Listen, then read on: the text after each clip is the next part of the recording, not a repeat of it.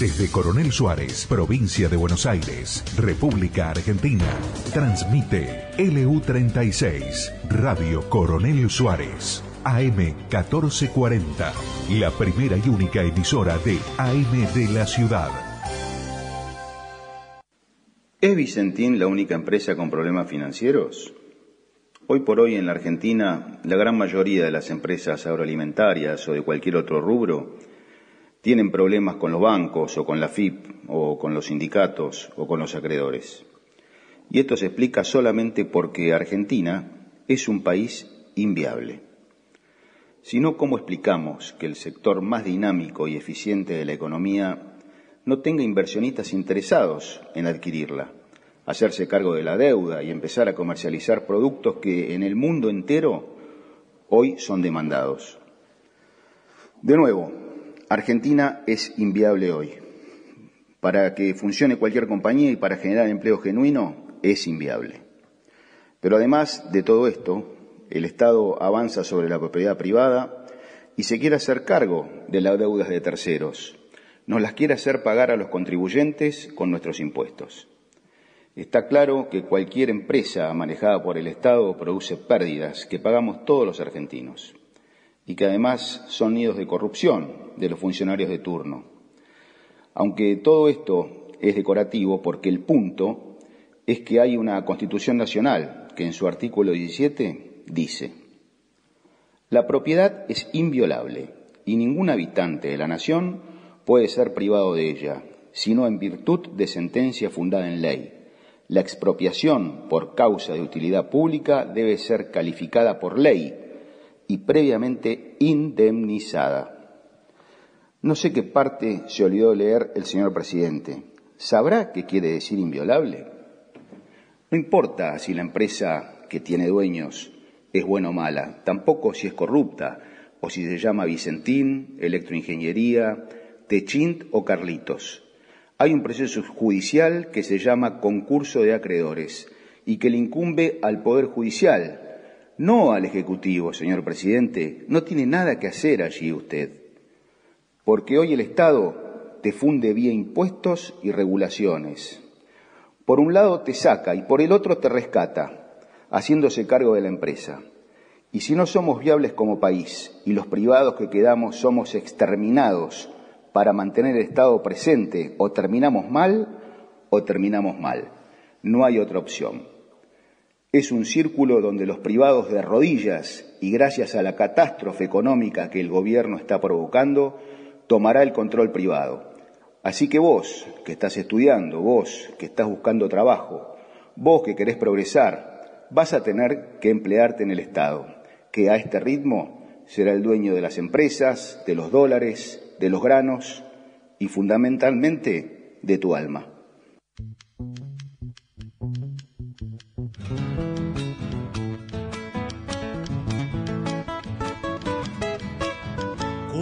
Ha llovido ha parado, pero me han visto mojado. Pucha, con la mala suerte no hay mal que dure cien años.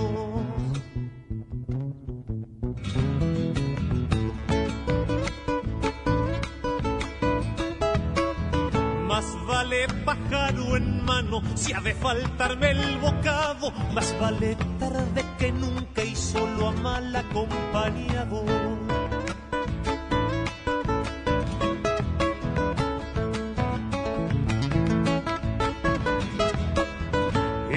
Casa de herrero sobran muchos cuchillos de palo. A mí me sobra una suegra, si alguien quiere la regalo. Todo bicho que camina, hasta el asador no para. Como no paran los bichos de llegar cuando hacen falta. Muy buenos días amigos, estamos en el Ñandú Azul, en esta mañana fría de otoño, son las 10.08 de este 13 de mayo de 2020 y bueno, estamos en este programa que hacemos productores agropecuarios, eh, producido, conducido, en la operación lo tenemos a Iván Lambrecht, un gran valor, gracias Iván por colaborar con nuestro proyecto y hoy estamos, este, somos cinco, eh, la señora María Garros, ¿Qué tal, María? ¿Qué buen tal? día. Buen día, ¿cómo están? El señor Martín Aguer, ¿Qué tal? ¿Cómo andan todos? Diego Gajan Buen día, ¿qué tal? ¿Cómo va? y el alma del equipo, Juan Emilio de Lucerreta. Tengan todos muy buenos días. Adelante.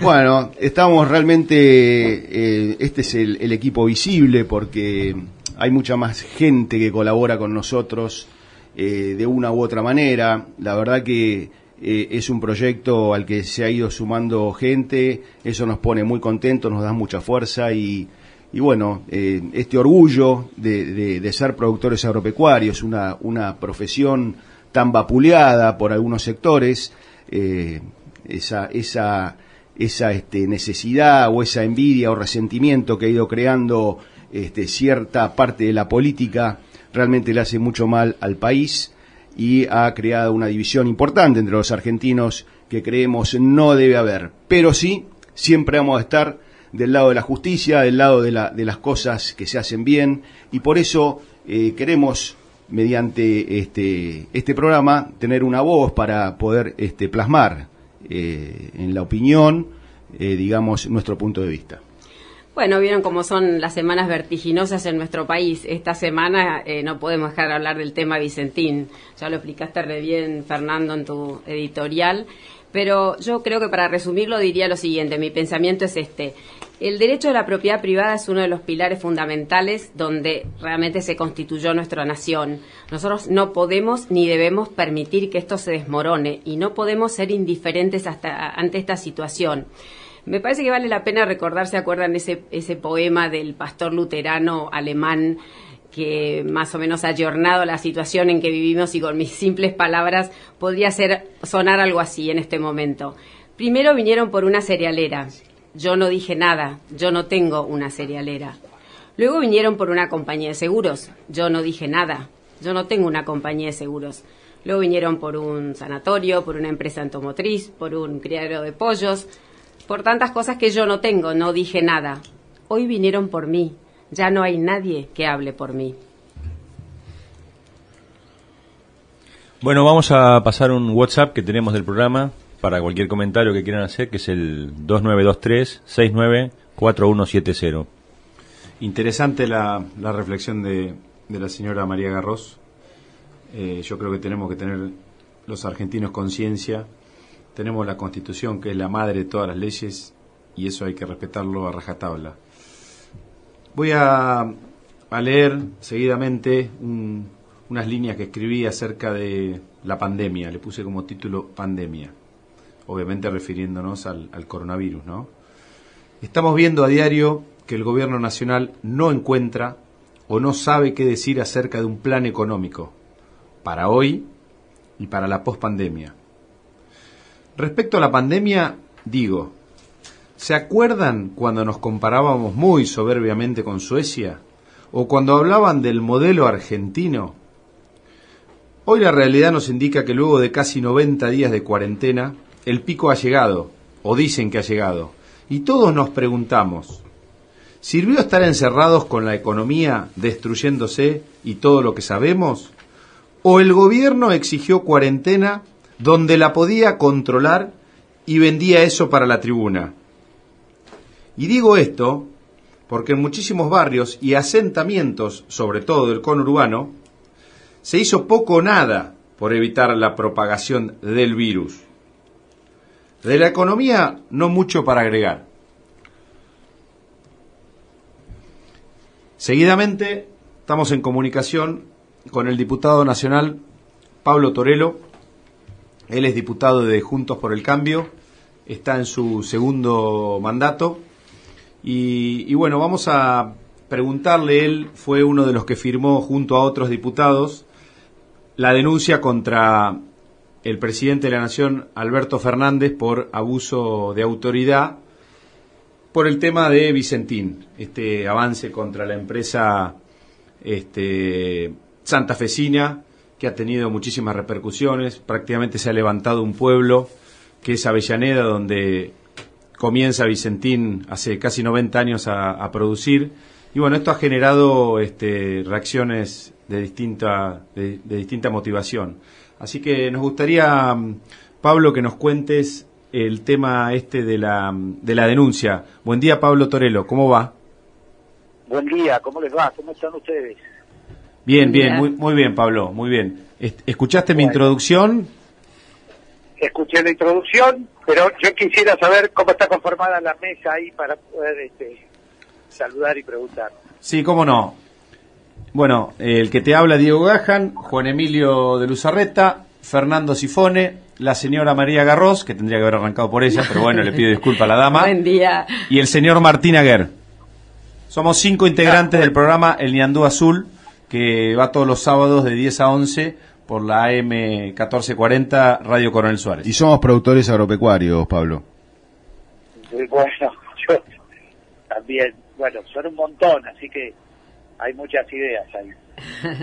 No, bueno, eh, básicamente que la denuncia la hacemos por, por abuso de autoridad, no por la intervención a Vicentín, sino porque va contra la Constitución. Está expresamente prohibido de que el presidente, o sea, el Ejecutivo, eh, eh, se meta en, en asuntos judiciales. Es un avance de un sector sobre el otro. Si nosotros permitimos, nosotros como, como funcionarios nacionales, tenemos la obligación de denunciar esas cosas. Por lo tanto, yo soy productor agropecuario, no soy abogado, no soy nada de, ese tipo de cosas, pero sí comprendo y cuando leo con, mis asesores cómo se puede meter, porque eso el día de mañana mi empresa está en convocatoria y viene el, presidente y se queda con, con la empresa.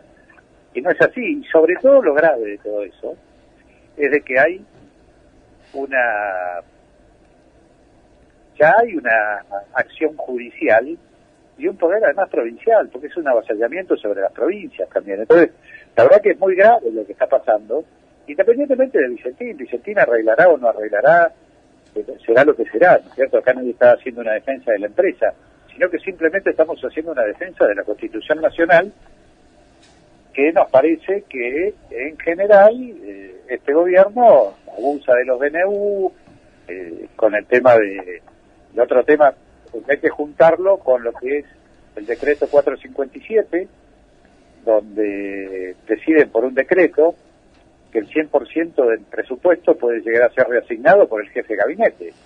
Una persona que no fue electa por nadie, sino por Tabedo, por, alguien que sí fue electo, pero para nosotros eso no le da esa, ese derecho. Y como tienen mayoría en la comisión bicameral de DNU, todo es válido. Entonces, la realidad que nosotros lo que tenemos que hacer es tratar de frenar y poner un poco de, cordura y lógica en esto, que yo creo que no hay ni cordura ni lógica. Pablo, esa denuncia eh, firmada por nueve, doce diputados, más más menos, ya está en, en, un juzgado, ¿en qué instancia está? Está presentada, ya la firmamos todo, el otro día, el, eh, yo no me, no me acuerdo si fue el martes o miércoles que firmamos la denuncia, el estudio de abogados la, estaba la presentaba y creo que están sorteando el juzgado donde va a caer esa denuncia. Diputado, eh, siempre teníamos el concepto de utilidad pública, lo asociábamos como una, con una obra de infraestructura. Ahora el gobierno es como que lo ha empleado, ¿no? Con este tema de soberanía alimentaria. ¿Usted nos puede explicar qué significa eso, si es que eso significa algo, o qué hay detrás de todo eso? Ah, sí, soberanía alimentaria, yo, yo tengo la realidad que este tipo de gobiernos son un poco más, eh, digamos, demagógicos y populistas, le ponen soberanía a todo. Y cuando uno habla de soberanía, usted acuérdese que estos, estos gobiernos usan soberanía energética, soberanía de, de, agua, soberanía aérea. cielos, sí. Así no fue con aerolíneas, así no fue con con IPF y no fue con Aguas Argentinas. El, esa soberanía donde dicen que toman esas cosas que en realidad terminan tomando casas, le ha costado a la Argentina más de 16 mil millones de dólares. Y con el desastre que ha significado después, ¿no es cierto? Nosotros estatizamos una empresa como IPF que nos costó 10 mil millones de dólares, hoy vale 1.500. Y yo creo que con Vicentín, sin hacer con esto una defensa de la de la empresa, pues la empresa tendrá que rendir cuentas y si tiene que rendir este tiene temas penales que los tenga también, es un problema de la empresa, nos va a pasar lo mismo. Va a estar gerenciada, yo siempre digo que un quebrado quiere salvar a otro quebrado. Alguien que no puede gerenciar que no pudieron gerenciar a un Estado, porque ya vimos lo que hicieron durante 12 años, este, ahora viene a salvar a su empresa.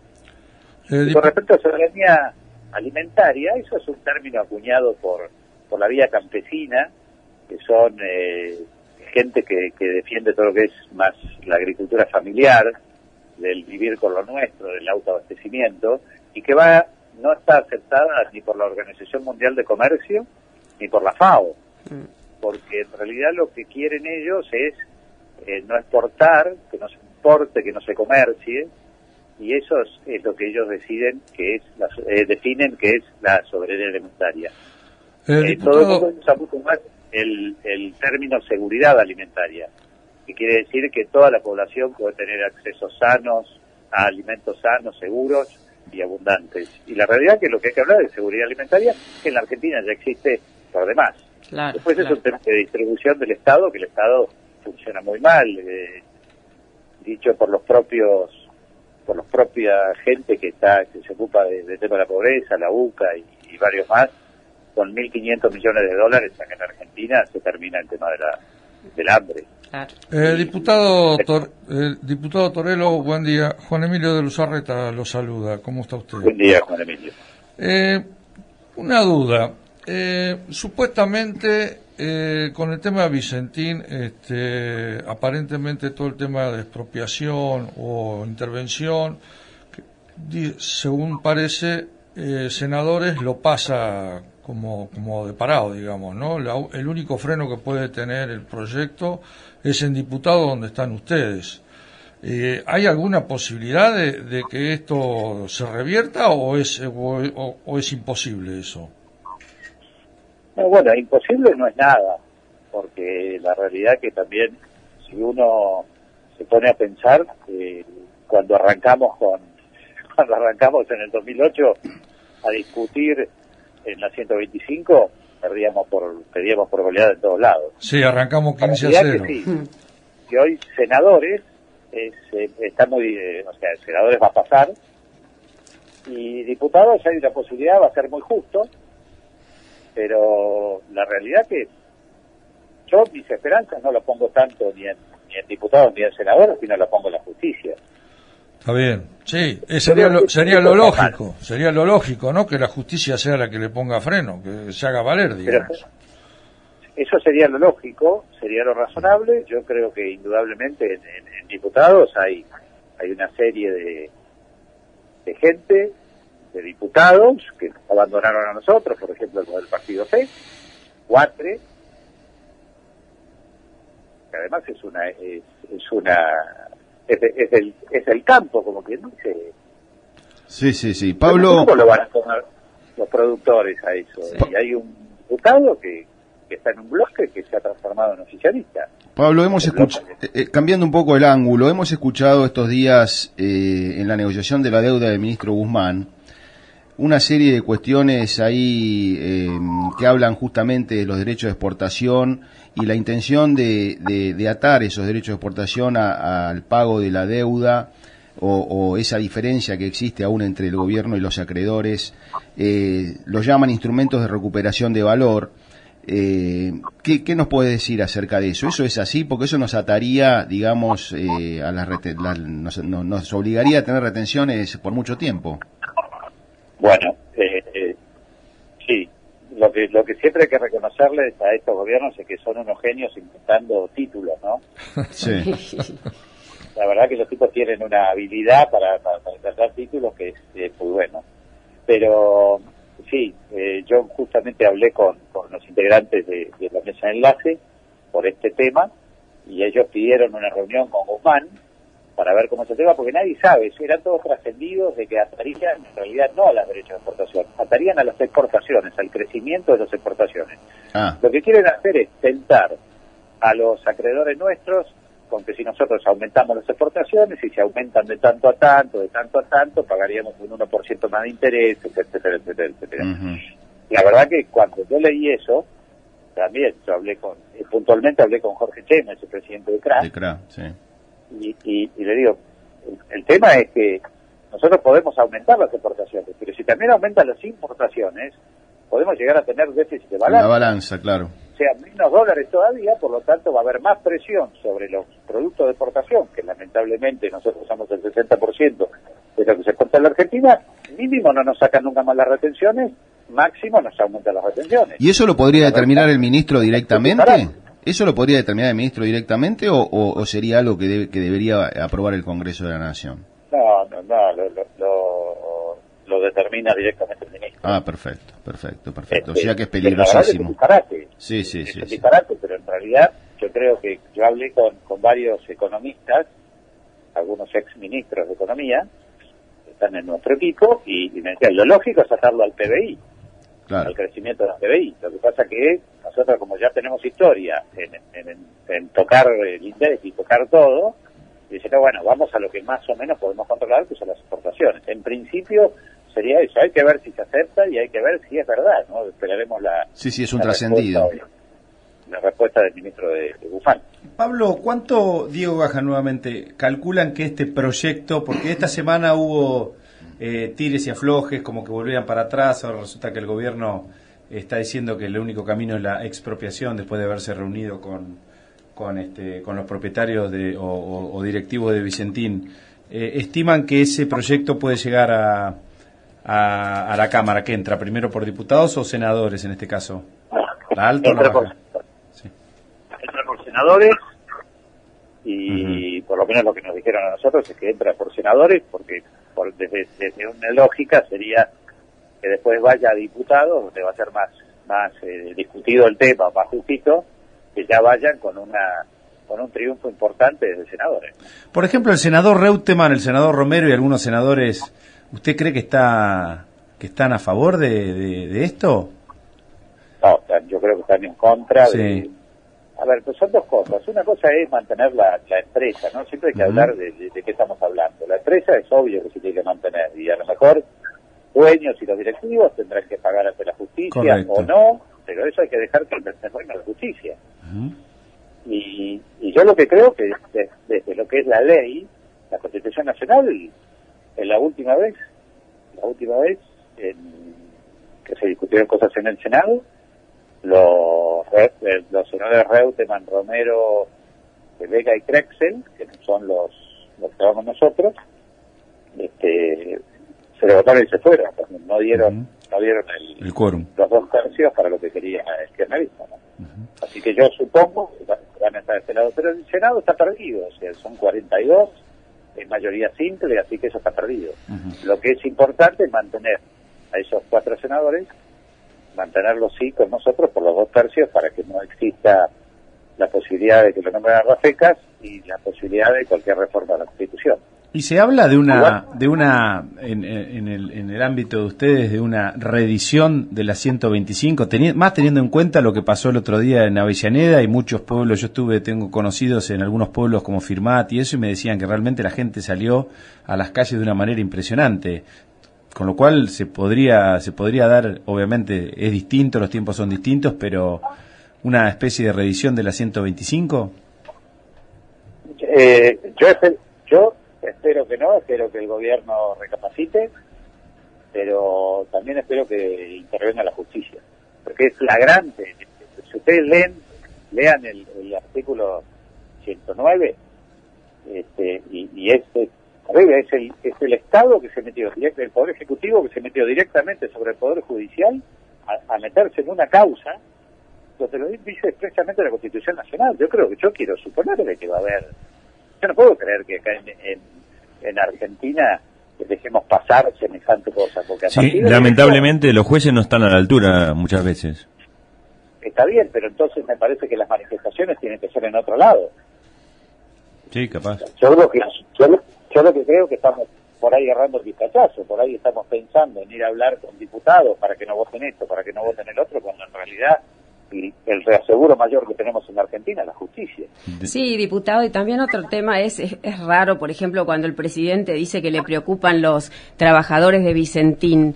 Y por casa, ¿cómo andamos? Le podría decir, por ejemplo, un médico de hospital que el otro día nos contaban de esta asociación, la agrupación Mara, que cobran un promedio de remuneración de 40 mil pesos mensuales.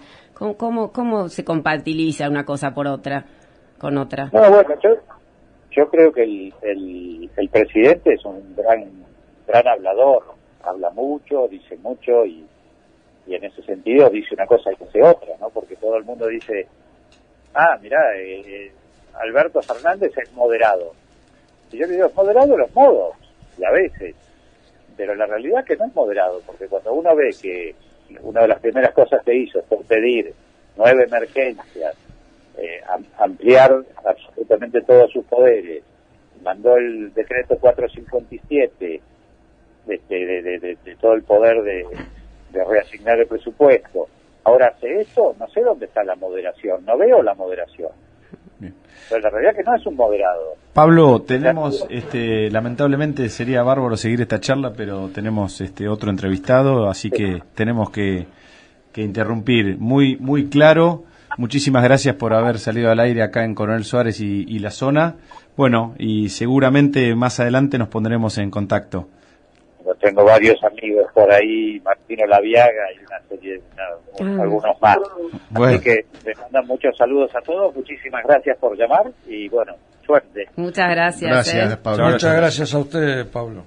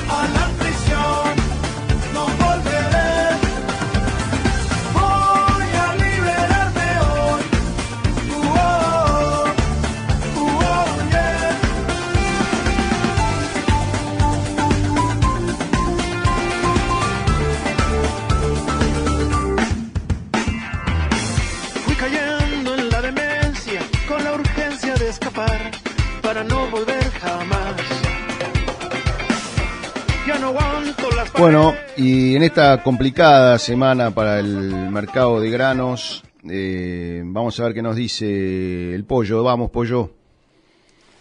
Buenos días, gente de Anduzul. Bueno, les paso el reporte de la semana. Una semana media complicada, estaban todos más mirando el tema Vicentín que mercados. Eh, el trigo disponible con una entrega muy corta hasta el martes 195 dólares. Para entrega julio-agosto estaban 185 dólares Bahía para trigo nuevo enero 165. El maíz disponible 135 y se llega a pagar hasta 137 en entregas diferidas. Soja Bahía Blanca terminó la semana en 222 y para cebada forrajera eh, fue en 145 dólares disponible y 135 dólares para cosecha nueva.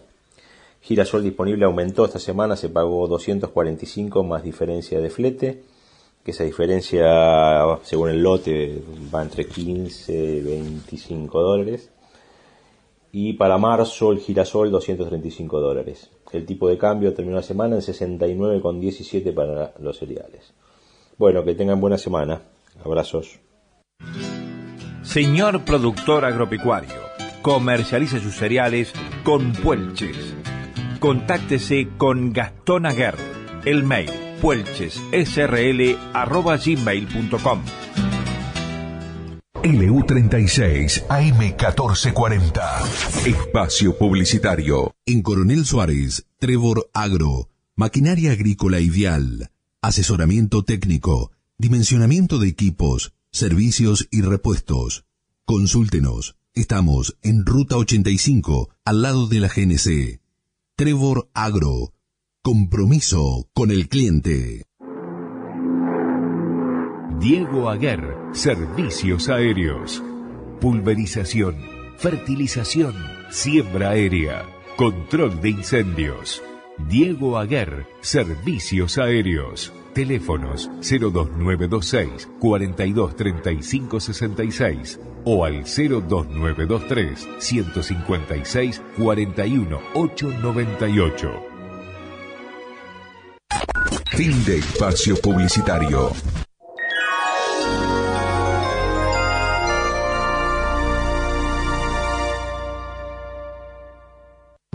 Estás escuchando LU36 AM1440, la AM de tu ciudad.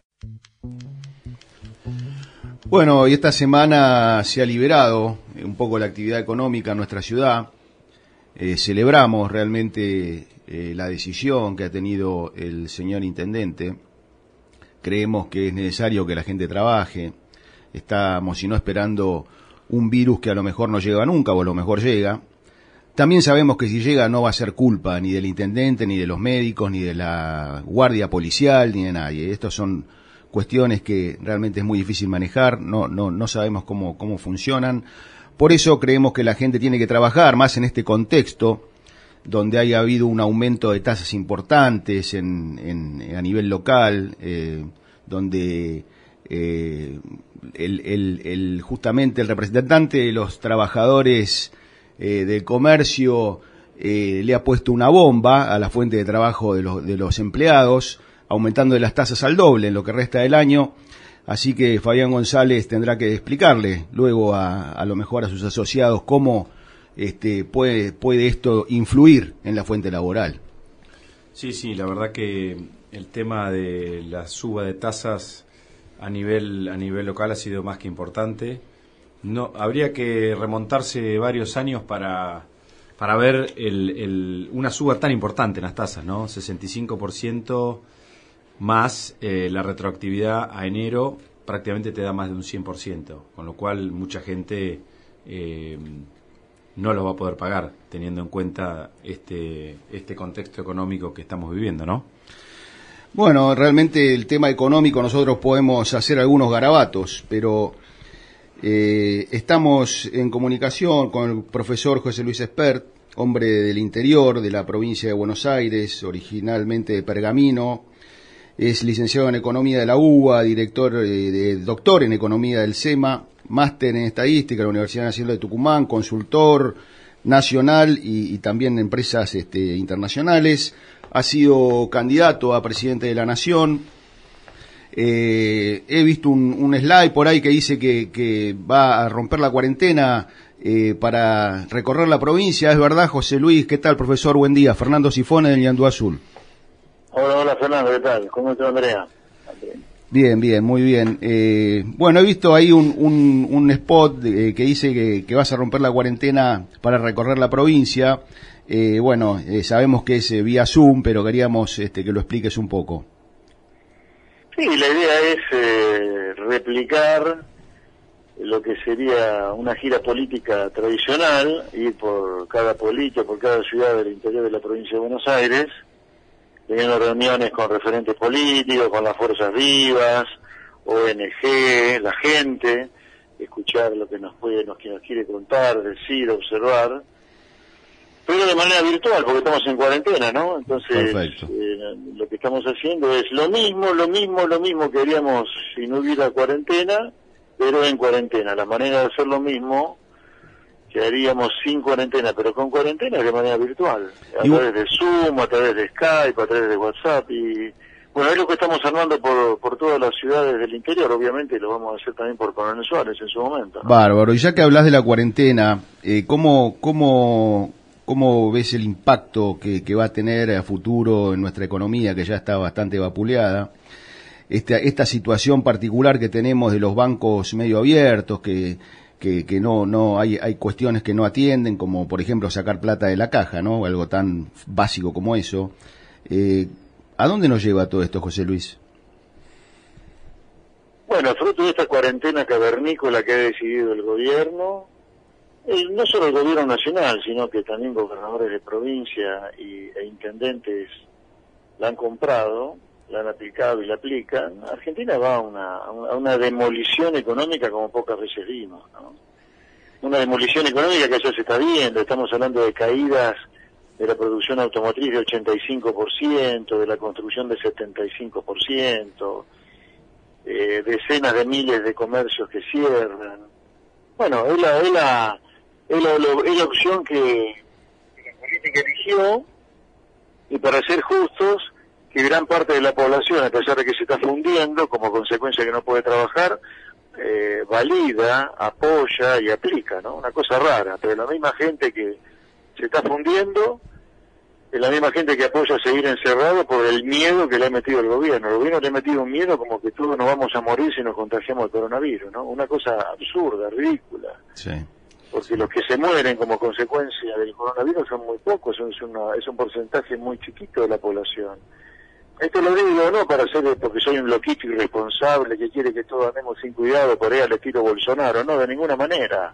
Lo que digo es justamente lo contrario, que la población que de bajo riesgo de muerte como consecuencia del coronavirus haga una vida relativamente normal, con barbijo, distanciamiento, pero una vida lo más normal posible y que solo confinemos y cuarentenemos a a los que sí tienen riesgo de vida, que son gente de 75 años para arriba, y o he tenido algún tipo de problema o de cáncer o cardiovascular o tuberculosis, etcétera, previo, pero esta cuarentena, saben que ya no es para todo el mundo, ¿no? El 40% de la población está cuarentenada nada más.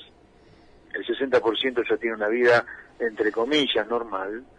Yo creo que hay que darle más normalidad a la vida todavía, porque los costos económicos que vamos a pagar por esto son tremendos hacia adelante. Acá vamos a generar un ejército de millones de personas sin futuro y yo creo que hay que dar un futuro a la gente. Creo que incluso es más fácil hacer las cosas bien que hacerlas mal. No sé por qué las hacemos mal, pero no hay necesidad de fundir al comerciante, al industrial, al productor, al autónomo para cuidarnos del coronavirus. No es necesario una cosa para lograr la otra.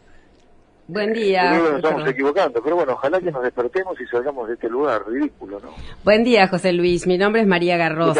Sí, salgamos un poquito del coronavirus y lo queremos aprovechar a usted. Cuéntenos un poquito en resumen por qué la Argentina ha terminado devorada y de qué y de quiénes ha sido cómplice la sociedad. Eh, un poco la tesis de sus grandes libros que no es por halagarlo, pero la verdad que creo que todos los que queremos aprender un poco lo tendríamos que tener como libro de cabecera y especialmente los que tienen alguna función dirigencial en este país, José Luis. Gracias, gracias, muy amable. Mira, eh, yo haciendo una síntesis de los dos libros y de lo que pasa hoy, eh, yo creo que hay un futuro para adelante para los argentinos. No es necesario que el argentino de trabajo, la gente de mérito, de esfuerzo, que estudia, que trata de progresar, sufra la pesadilla que se sufre en Argentina. Yo creo que hay que hacer algunos cambios importantes, pero cambios de sentido común. Yo creo que acá en algún lugar hay que lograr hacer de manera adecuada un gran salariazo, te diría. Un gran salariazo, ¿cómo? ¿Cómo? Sí, poniéndole plata en el bolsillo a la gente de una manera muy, muy, muy civilizada, es cobrándole menos impuestos, por lo cual hay que bajar el gasto público improductivo, y también hay que bajar los costos laborales para que la gente le quede más plata en el bolsillo, para que la gente pueda darse el gustito de comprarse un auto cada tanto, que la señora pueda ir a la peluquería todos los fines de semana con comodidad, que pueda salir de vacaciones, pero para eso se requiere de menos Estado para que le cobre menos impuestos a la gente y de menos costos laborales. Y también, para, para lograr este salariazo, hay que, digamos, las cosas tienen que costar menos plata. Acá en Argentina todo cuesta muy caro, y todo cuesta muy caro también porque los impuestos que tenemos que pagar son enormes porque tenemos un estado elefantiásico gigantesco que nos devora, y también porque tenemos una economía muy cerrada al comercio, entonces cualquier productito importado que queremos cobrar, eh, comprar sale un ojo a la cara. Pregúntenle si no a los chicos que quieren comprarse un celular, lo que les sale comprarse un iPhone. ¿Por qué sale comprarse un iPhone la, locura que sale acá o un televisor? ¿Por qué comprarte un televisor o un autito? Es una, para ricos, para oligarcas prácticamente. Bueno, yo creo que si hacemos las reformas que hay que hacer, podemos lograr este salariazo, eh, bajando aranceles de importación, bajando el tamaño del Estado, bajando los costos laborales, la gente le va a pasar mucho mejor, la gente va a poder tener una vida más digna, en lugar de vivir la pesadilla que vive hoy. Y los que viven del Estado y los sindicalistas no se van a morir de hambre, simplemente es que compartan un poco la torta que se la llevan hoy. Hay que invertir un poco la, la taba, te diría. O sea, como usted dice, usted, usted dice, es el sistema estúpido, ¿no es cierto? Sí, sí, este es un sistema que devora a la gente que se esfuerza, al ama de casa, al empleado doméstico, al comerciante, al industrial, a los que quieren estudiar, devora, mata. Eso es lo que digo, mirá, sin necesidad de aniquilar a los que se benefician de este sistema, sin necesidad de que no haya más punteros políticos, ni que haya, sin necesidad de que no haya políticos, sin necesidad de que no haya empleo público ni sindicalista, sin necesidad de a ese extremo, decirle, che muchachos, comparten un poco más de la torta con la gente que hace posible que ustedes existan, ¿no? O sea, con la gente de trabajo, con el comerciante. Yo creo que eso se puede lograr. Ahora, hay que hacer reformas grandes para eso, no es que son poco de pagos, pero yo creo que es de toda justicia invertir un poco la tabaca. José Luis, buenos días. Diego Gajan es mi nombre. ¿Cómo le va? Un gusto. Diego? Buen día. Eh, lo saco un poco del eje económico, eh, un poco lo, lo, que decía usted de salir a recorrer vía Zoom la provincia.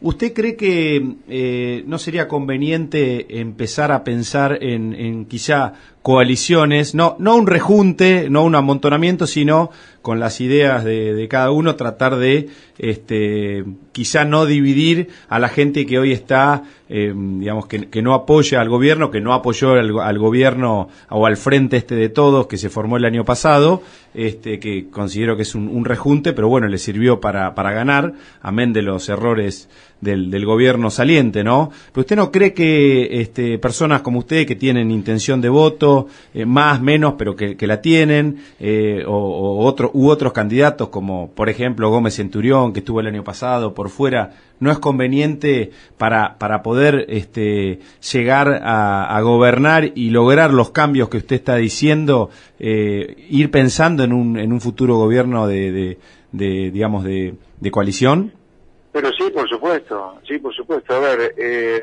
yo creo que la el fracaso de la alianza en el 99-2000 y el fracaso de Cambiemos, la última gestión, demuestran que los rejuntes o alianzas antiperonistas y solo para derrotar al peronismo no sirven para nada.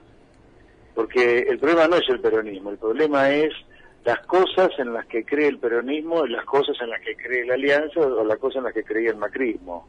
O sea, cambiar la piel o cambiar el envase eh, pero el contenido es el mismo que el que lleva a la Argentina a permanentes crisis, no tiene más mínimo sentido. Porque, ¿qué pasa? Hoy mucha gente cree era neoliberal, entonces el problema es neoliberalismo. No, el problema es que contenido de Macri no es muy diferente del contenido del peronismo, no es muy diferente del contenido del radicalismo, no es muy diferente del contenido de muchos gobiernos militares, no es diferente del contenido del kirchnerismo, por eso todo termina mal acá.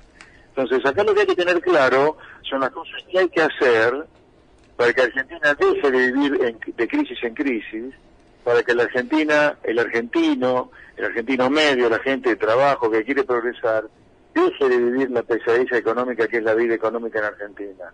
Entonces, hay que tener bien claro eso, nosotros lo tenemos claro, yo lo tengo muy claro, está altamente comprobado lo que hacemos en Argentina, porque no paramos de repetirnos y encima esa cosa que hacemos a repetición continua nos lleva a permanentes crisis, para mí está clarísimo lo que nos lleva a crisis, por lo tanto está clarísimo lo que hay que hacer para evitarlas.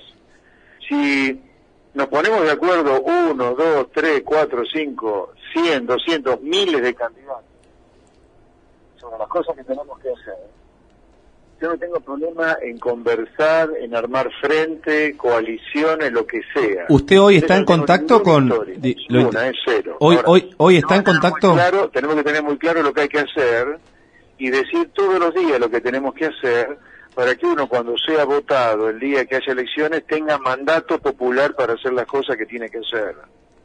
¿Eh? Exacto. No podemos caer en el error de la alianza o de Cambiemos, que nunca dijeron los problemas que tiene Argentina, nunca dijeron con claridad lo que iban a hacer, la gente votó un supuesto cambio sin nada de contenido y después cuando Macri quiso hacer una pequeña cosita, como fue aquella reforma provisional, le rompieron la Plaza de Mayo. Entonces usted, la, la experiencia fracasada de Cambiemos demuestra que tiene poco sentido rejuntes antiperonistas, pero que en realidad piensan parecido al peronismo. Acá lo que es importante, y sin meterme en la discusión peronismo-antiperonismo, porque es una cosa más vieja que la humedad, acá es importante que le demos una esperanza al argentino medio de las cosas que hay que hacer para que tenga una vida mejor. Y eso está muy claro lo que hay que hacer. ¿Y usted hoy está en contacto con referentes de la oposición? Sí, claro, nosotros estamos en contacto con Ricardo López Murphy muy a menudo, estamos en contacto con el Partido Demócrata en la provincia de Buenos Aires, estamos en contacto con el PAN en la provincia de Buenos Aires, con el Partido Libertario, estamos trabajando con la UCD también en la provincia de Buenos Aires, y nosotros eh, con Cintia Houghton en la provincia de Buenos Aires. Pero de Juntos por el Cambio, de- de- con, con gente de Juntos por el Cambio, por ejemplo, el sector del radicalismo, sector del PRO, como puede ser Patricia Bullrich. No, no, No. no, no, no, no, no, no, Ajá. hoy no. Ajá. No. Sí, sí. José ellos no Luis están y- proponiendo ningún cambio profundo en la Argentina, solamente se están plantando como una cosa antitética en algunas cosas el kirchnerismo. Claro. Aparte, aparte, perdón, acabamos de venir una experiencia recontra fracasada de Cambiemos. Cambiemos por lo menos primero haga un mea culpa del desastre que generaron. Tan desastroso fue su gobierno que permitió la vuelta al kirchnerismo. Y una vez que hagan el mea culpa y tengan claro lo que hicieron mal, ahí podemos empezar a conversar, pero oponernos al kirchnerismo por oponernos de ninguna manera. Sí. Y José Luis, ¿y cómo hace una persona de buena fe, honrada, que, que interviene en política realmente con ganas de cambiar las cosas para no caer en la famosa tiranía del status quo? Es decir, ni bien se es electo senador o diputado, ya nomás ahí de entrada se ve que puede nombrar 20 asesores si es senador, 8 asesores si es diputado. ¿Cómo se hace para no quedar enmarañado en esa telaraña tan perjudicial? Pero muy simple, muy simple. El hecho de que nosotros eh, durante el año pasado nos hayan querido bajar, de hecho María Eugenia Vidal, la Heidi, nos vació de candidatos en la provincia de Buenos Aires al bajarnos todas las listas de intendentes, de candidatos a intendente y candidatos a, a miembros de los consejos deliberantes. Uno tiene que mantenerse firme en las cosas que uno cree, siempre. Claro. Supuesto. yo llego al Congreso, 20, 20 asesores, 30 asesores, creo que son 30 asesores, pero ¿para qué? 20 Con veces. 10 un alcanza y sobra. Un horror. Y están en pijama encima hoy, ¿o no? No, bueno, es una vergüenza, digamos. Yo siempre pedí al presidente eh, Fernández un acto de empatía para con la gente de trabajo que no puede trabajar porque está encerrada, cuarentenada, que se bajen los sueldos y que se bajen los sueldos de los empleados públicos que no están yendo a trabajar porque el Estado está cerrado. Sí. Si el Estado está cerrado, así como las empresas están cerradas y no facturan, la parte del Estado que está cerrada que no cobre el 100% del sueldo. ¿Por qué hay hijos y entenados acá? Sí, y un médico cobra 40 mil pesos mensuales, lo repito todo el tiempo, pues me impresionó que un médico promedio de un hospital nos dijo de la asociación Mara que cobran eso, o sea, no es vergonzoso. Es absolutamente vergonzoso cuando un puntero político que hace política berreta en una barriada está cobrando 10 veces ese número, a lo mejor, o 5 veces ese número. Bueno, por eso nosotros, eh, la propuesta nuestra es un cambio profundo de Argentina, a favor de la gente de trabajo. Y yo les aseguro, el cambio será difícil de imponer en un país que tiene la cabeza quemada, quemada con Argentina, pero una vez que la gente lo entienda esto, mira, el, el cambio que hay que hacer no es más ni menos que hacer las cosas que hacen los países a los cuales le va bárbaro. Es el único cambio que queremos hacer nosotros, y hablo de mí y del espacio que me rodea, despertar, si ustedes quieren, todo lo que estamos conversando. Por eso estamos conversando muy animadamente con toda la gente que yo le conté recién, ¿no? CD, Libertario, Partido Demócrata, Houghton, López Murphy. Tenemos claro que lo que hay que hacer será complicado en un país que tiene la cabeza media atravesada como la nuestra, pero que es de sentido común hacerlo. No es de sentido común que la gente pague por las cosas algo razonable y no el delirio que pagan acá como consecuencia de aranceles, a la importación estratosféricos e impuestos al consumo estratosféricos también. A mí me parece de todo sentido común que la gente, si gana 100 rompiéndose el alma trabajando, ¿por qué el Estado, entre todos los impuestos que le cobran a los costos laborales, le, le va a dejar 50 en el bolsillo? Yo quiero que le quede 80 en el bolsillo, ponerle 20 que tenga que destinarlo a impuestos para que el Estado financie programas de salud, a los pobres, jubilaciones, la justicia, pero no como hoy que la gente es directamente un esclavo de, de un sistema que la devora, un, un sistema que le vende el humo del Estado presente, de la justicia social, cuando en realidad hay gente que no se puede dar el gustito de comprarse un auto cada tanto, ¿no? Un auto acá, cambiar el auto parece ser, uh, cambiaste el auto. Sí. José, José Luis. normal, cambiar el auto es una cosa normal. Normal, sí. Bueno, José- nosotros queremos esa normalidad. Queremos la normalidad de la vida de la gente en los países en los cuales hay normalidad. Simplemente eso queremos. José Luis, te llevo de nuevo a tu rol de economista. Eh, está hay una gran emisión, eh, bueno, eh, en general la- las variables económicas se espera una caída del PBI de, de 10 u 11 puntos. Eh, ¿Están dadas las condiciones para una hiperinflación? Mira, en Argentina nunca digas nunca, todo puede pasar, nunca digas siempre, nunca digas nunca. Yo diría, ¿puede ser una hiper? Sí, puede ser, pero no es el escenario más probable de corto plazo que yo tengo. Yo creo que, bueno, para ponerle un poco de... Viste, porque si vamos a una hiper, está bien, de acá en los próximos 100 años, los próximos no, sí. 50, los próximos 30, los próximos 10, los próximos 5, los próximos 3, ¿viste? Hay que ponerle alguna dimensión a esa pregunta y alguna dimensión a la respuesta. Yo me animo a solo un año, un año y medio a partir de ahora, digamos, ponerle hasta fin de 2021, mediado, un año, ponerle hasta, están cerrando las listas a esta altura el año que viene. Porque después dependiendo de las listas y del resultado de la elección parlamentaria el año que viene, eso también va a impactar en la economía. Pero yo te diría, eh, por, poner un año, no, hiperinflación yo no, no, no, no la estoy viendo. Ahora, pero para hablar con seriedad de esto, a ver, la inflación de los últimos dos meses no supera el uno y medio mensual. ¿Eh? Ahí estamos, un y medio mensual.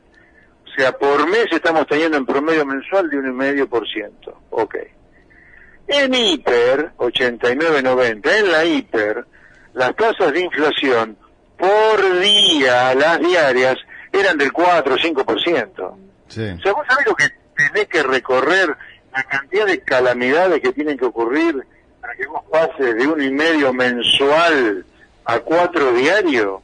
O sea, a mí no me da la cabeza hoy para imaginarme todo lo que tiene que pasar económica y políticamente hablando para pasar de una inflación de un y medio mensual a 4 y 5% por día, que sería una hiper, para emular o repetir lo que fue 89.90. Yo lo que sí te diría, para poner un poco de, pronóstico a, lo, a tu pregunta y no dejarla así en el aire, a mí me parece que por eso el gobierno extiende la cuarentena ahora a fines de junio, porque están amenazando con eso, ¿viste? Cada vez tienen más casos sospechosos de coronavirus adentro del gobierno. Cada vez nos están haciendo mal la cabeza de que en cualquier momento volvemos para atrás con la fase, ¿no? ¿Viste que ya están amagando? Sí, sí. que en cualquier momento volvemos a la fase 1. Yo creo que la cuarentena, por más que el gobierno diga que volvemos a la fase 1, o sea, para atrás, a cerrar todo de nuevo, va a ser difícil de sostener.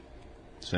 Una vez que la gente empieza a volver a la normalidad, es difícil volver a encerrarla y más con el drama económico que Argentina está viviendo. Yo creo que vamos a un segundo semestre, ya que está terminando este primer semestre, eh, muy complicado con la actividad económica, estamos asistiendo a un derrumbe en la actividad económica, aunque menos complicado de lo que fueron los meses de abril y mayo. Yo creo que un poquito de luz, un poquito de luz va a haber, igualmente se va a fundir medio país acá después del desastre de esta cuarentena tan larga, ¿no?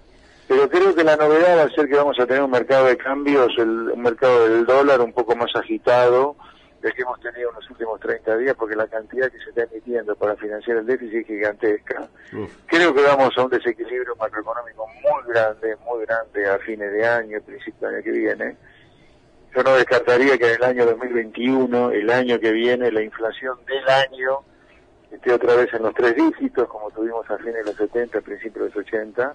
Sí, bueno, vamos a un escenario muy, muy complicado. No creo que sea todavía la hiperinflación que hasta donde me da la cabeza, pero yo te diría, probablemente la actividad económica un poquito menos mala que abril-mayo va a estar en el segundo semestre, vamos a seguir estando, a seguir estando abajo del año pasado, la actividad económica no lo va a recuperar este año, pero eh, contra esa actividad económica un poquito menos mala la actividad económica de abril-mayo, vamos a ingresar a un desequilibrio monetario, cambiario muy, muy importante. José Luis, le hago otra pregunta, Diego, nuevamente. ¿Usted cree que el caso eh, Vicentín es eh, un poco el arranque o el inicio de querer quedarse con el, con el comercio de granos eh, por parte del gobierno o crear la Junta Nacional de Granos? ¿O usted cree también, que muchos muchas, muchos analistas lo han dicho, que es eh, un, un este, como un simulacro o, cambiar un poco el eje de la atención por el fracaso que están viendo del, este, de la cuarentena, que prácticamente hace 90 días que estamos de cuarentena y estamos este, iniciando el pico y ya no saben cómo pararla. ¿Cuál, o, o los dos son válidos? Eh, a ver, el kirchnerismo es, ante todo, negocios. Esto, esta, gente, cada vez que pueda meter la cuchara para hacer algún negocito, lo va a hacer. Yo quiero que acá tuviéramos una justicia independiente en serio. Ya se hubiera hecho un picnic con los 12 años de kirchnerismo. De hecho, se lo hizo. Lo que pasa es que el kirchnerismo se está encargando de lograr que liberen a todos los chorros. Pero el kirchnerismo sin negocio no es, no es kirchnerismo. O sea, Acá hay negocio o negociado, no hay duda. Primero.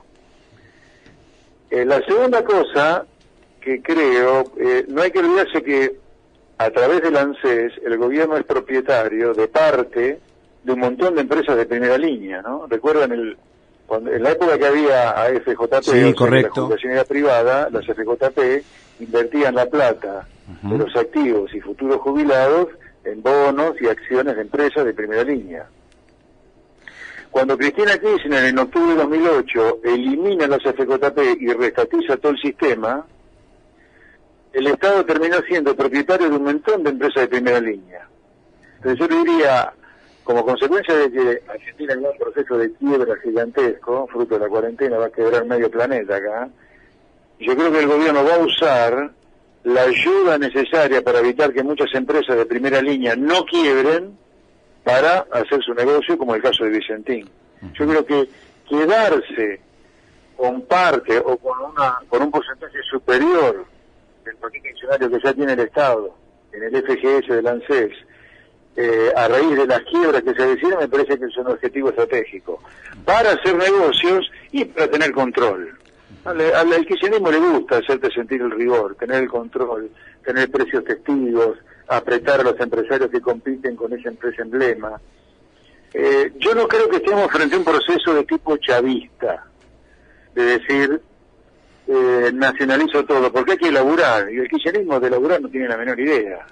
Hay que trabajar en Vicentín, o en Clarín, o en Telefónica, por nombrarte, por nombrarte empresas en las cuales el Estado tiene participación accionaria fruto del ANSES.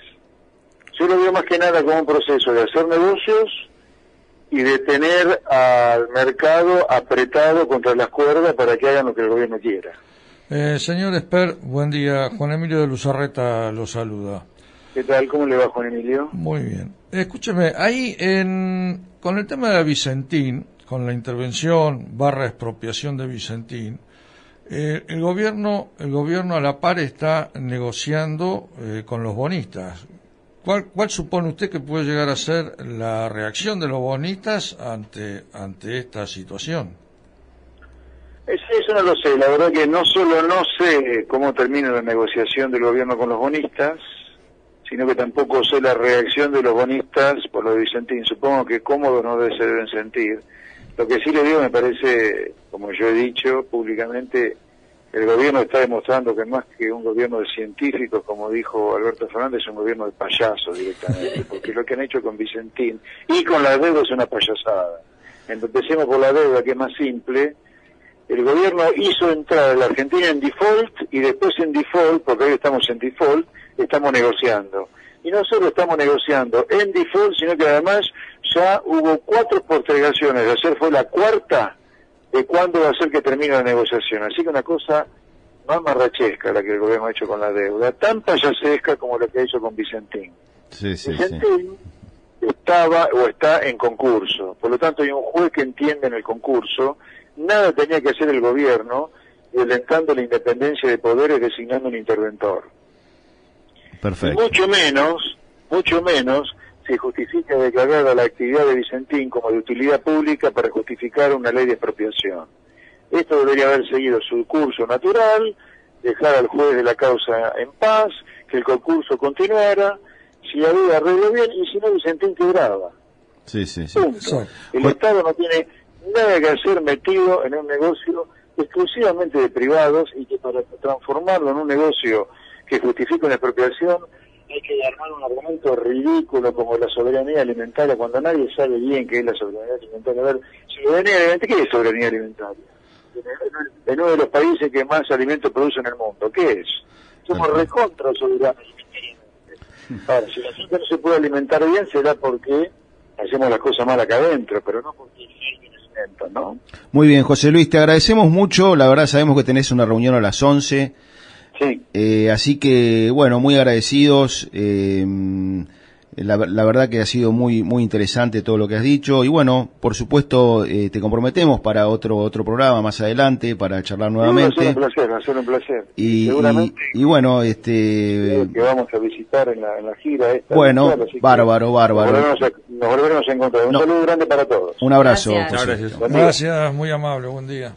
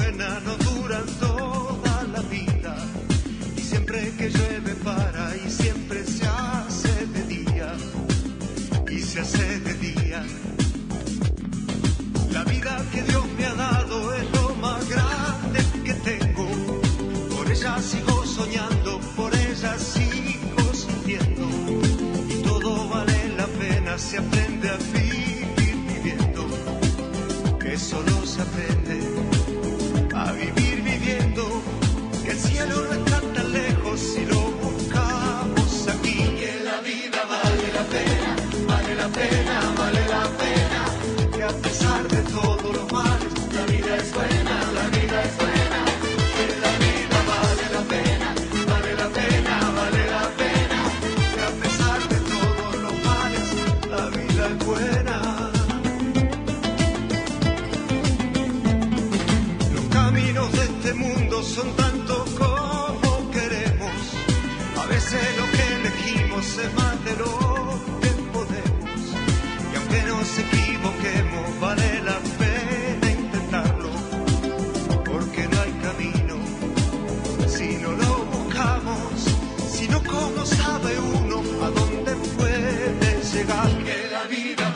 vale la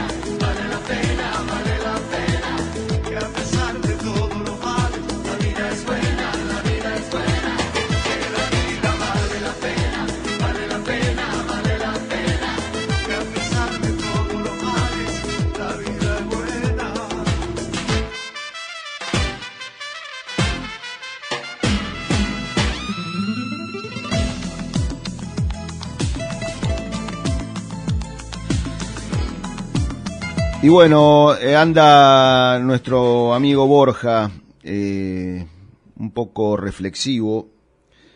Y bueno, que nos cuente un poco, Borja, ¿cómo ves? ¿Cómo ves a la Argentina?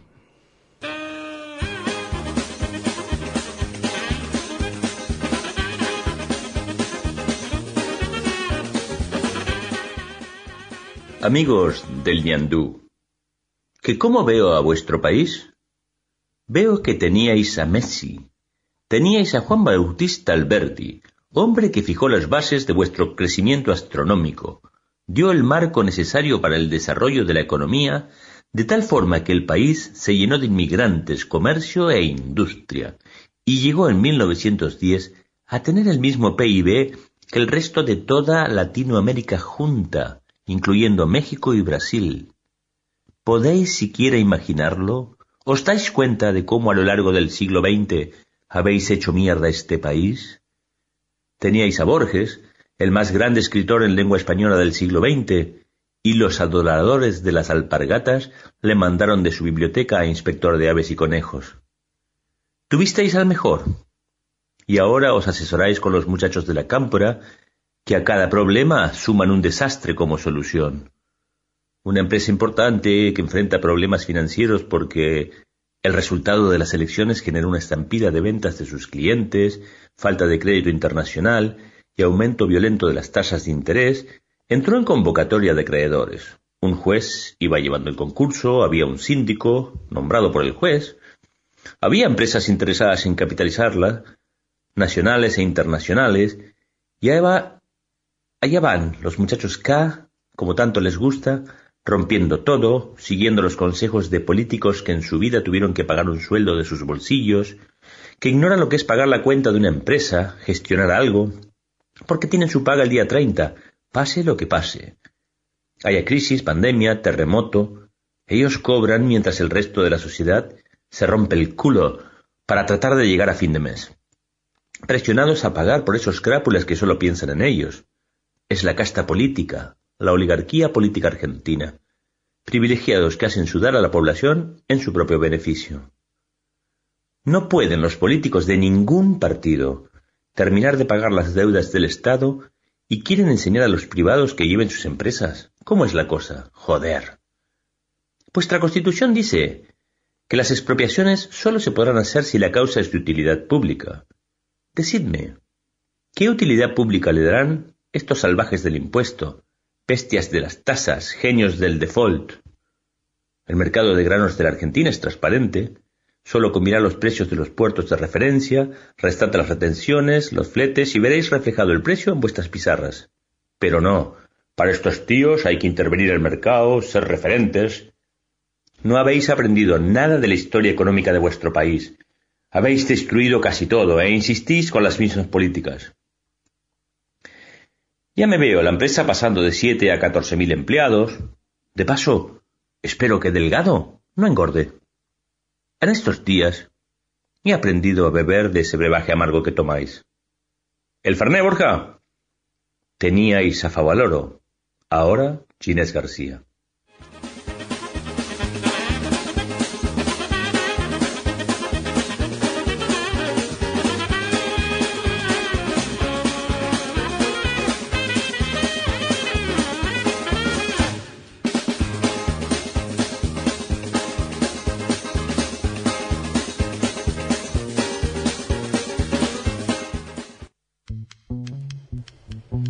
Bueno, vamos llegando al final de nuestro programa de hoy. Eh, ha sido un programa bastante movido, con dos muy interesantes invitados. Eh, así que eh, continuaremos en esta, en esta brecha, tratando de, informar, de comentar y, y de estar este, en la actualidad. Bueno, yo voy a hacer un saludo final. Hoy, hoy me tocan cumpleaños. Este, le voy a mandar un beso enorme a Solo, eh, también a Luis, y que cumplen hoy ambos. Después mañana lo tenemos a Klaus, el lunes a mi hijo Gonzalo, y después más lejos a Queenie. Y así me voy hasta el sábado que viene. Chao. Bueno, yo me despido. No, yo quiero saludar a todas las personas que de buena fe no están de acuerdo con nosotros como decía George Orwell, la libertad de expresión es decir lo que la gente no quiere oír. Y creo que sí, que es, que es la columna vertebral de una sociedad civilizada poder expresar lo que uno cree, lo que uno siente con vehemencia, con pasión, pero sin caer en la ofensa personal ni en fanatismos. Y me parece que modestamente es lo que todos aquí tratamos de hacer cada sábado, ¿no? Bueno, nos vemos el sábado que viene. Le mando un saludo a las chicas de la IPF de acá al lado de la radio donde compramos siempre nuestras vituallas. Bueno, yo simplemente decir que el hospital de Wangelén sigue sin director, eh, lamentablemente para, para la comunidad. Esperemos que, que se revea esa situación. Entiendo que el hospital de Suárez está corriendo la misma suerte. Así que en, estos tiempos tan importantes y que se habla de la pandemia y de la salud, eso no puede estar ocurriendo. Saludos y buena semana para todos. Bueno, eh, agradecido a todo el equipo, a todos mis compañeros, este gran equipo que se está formando con gente ya no solo agropecuario, sino que se han ido sumando gente de otros sectores. Celebramos realmente eso, creemos que los buenos proyectos siempre suman gente y bueno, vamos a seguir ahora con este gran equipo poniendo un poco de luz en el Nido Azul, ahí, donde hay oscuridad. Chau.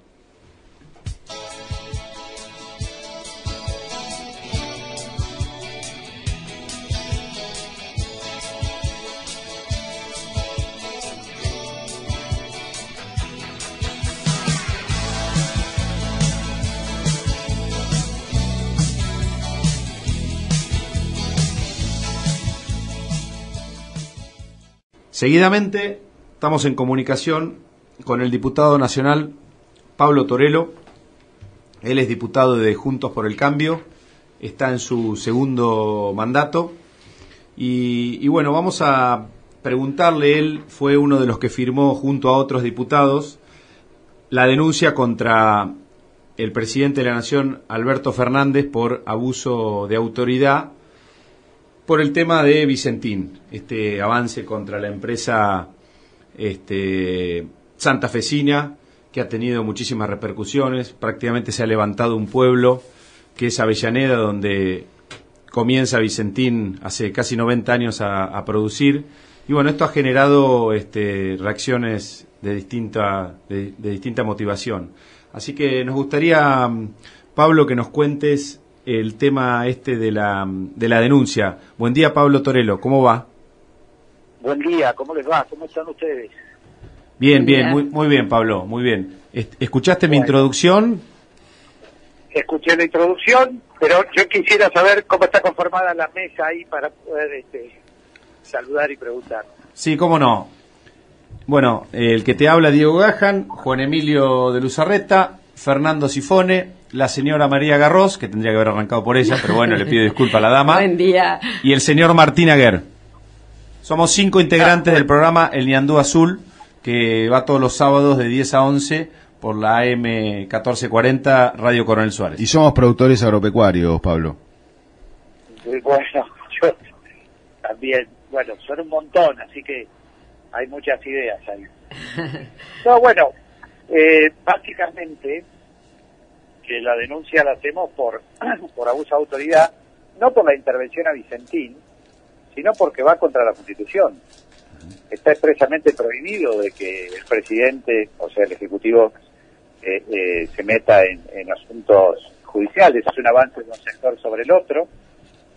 Si nosotros permitimos, nosotros como, como funcionarios nacionales, tenemos la obligación de denunciar esas cosas por lo tanto yo soy productor agropecuario, no soy abogado, no soy nada de, ese tipo de cosas, pero sí comprendo y cuando leo con, con, mis asesores cómo se puede meter, porque eso el día de mañana mi empresa está en convocatoria y viene el, pre el presidente y se queda con, con, la empresa, y no es así, y sobre todo lo grave de todo eso es de que hay una ya hay una acción judicial y un poder además provincial, porque es un avasallamiento sobre las provincias también. Entonces, la verdad que es muy grave lo que está pasando, independientemente de Vicentín, Vicentín arreglará o no arreglará, eh, será lo que será, ¿no es cierto? Acá nadie está haciendo una defensa de la empresa, sino que simplemente estamos haciendo una defensa de la Constitución Nacional, que nos parece que en general eh, este gobierno abusa de los BNU,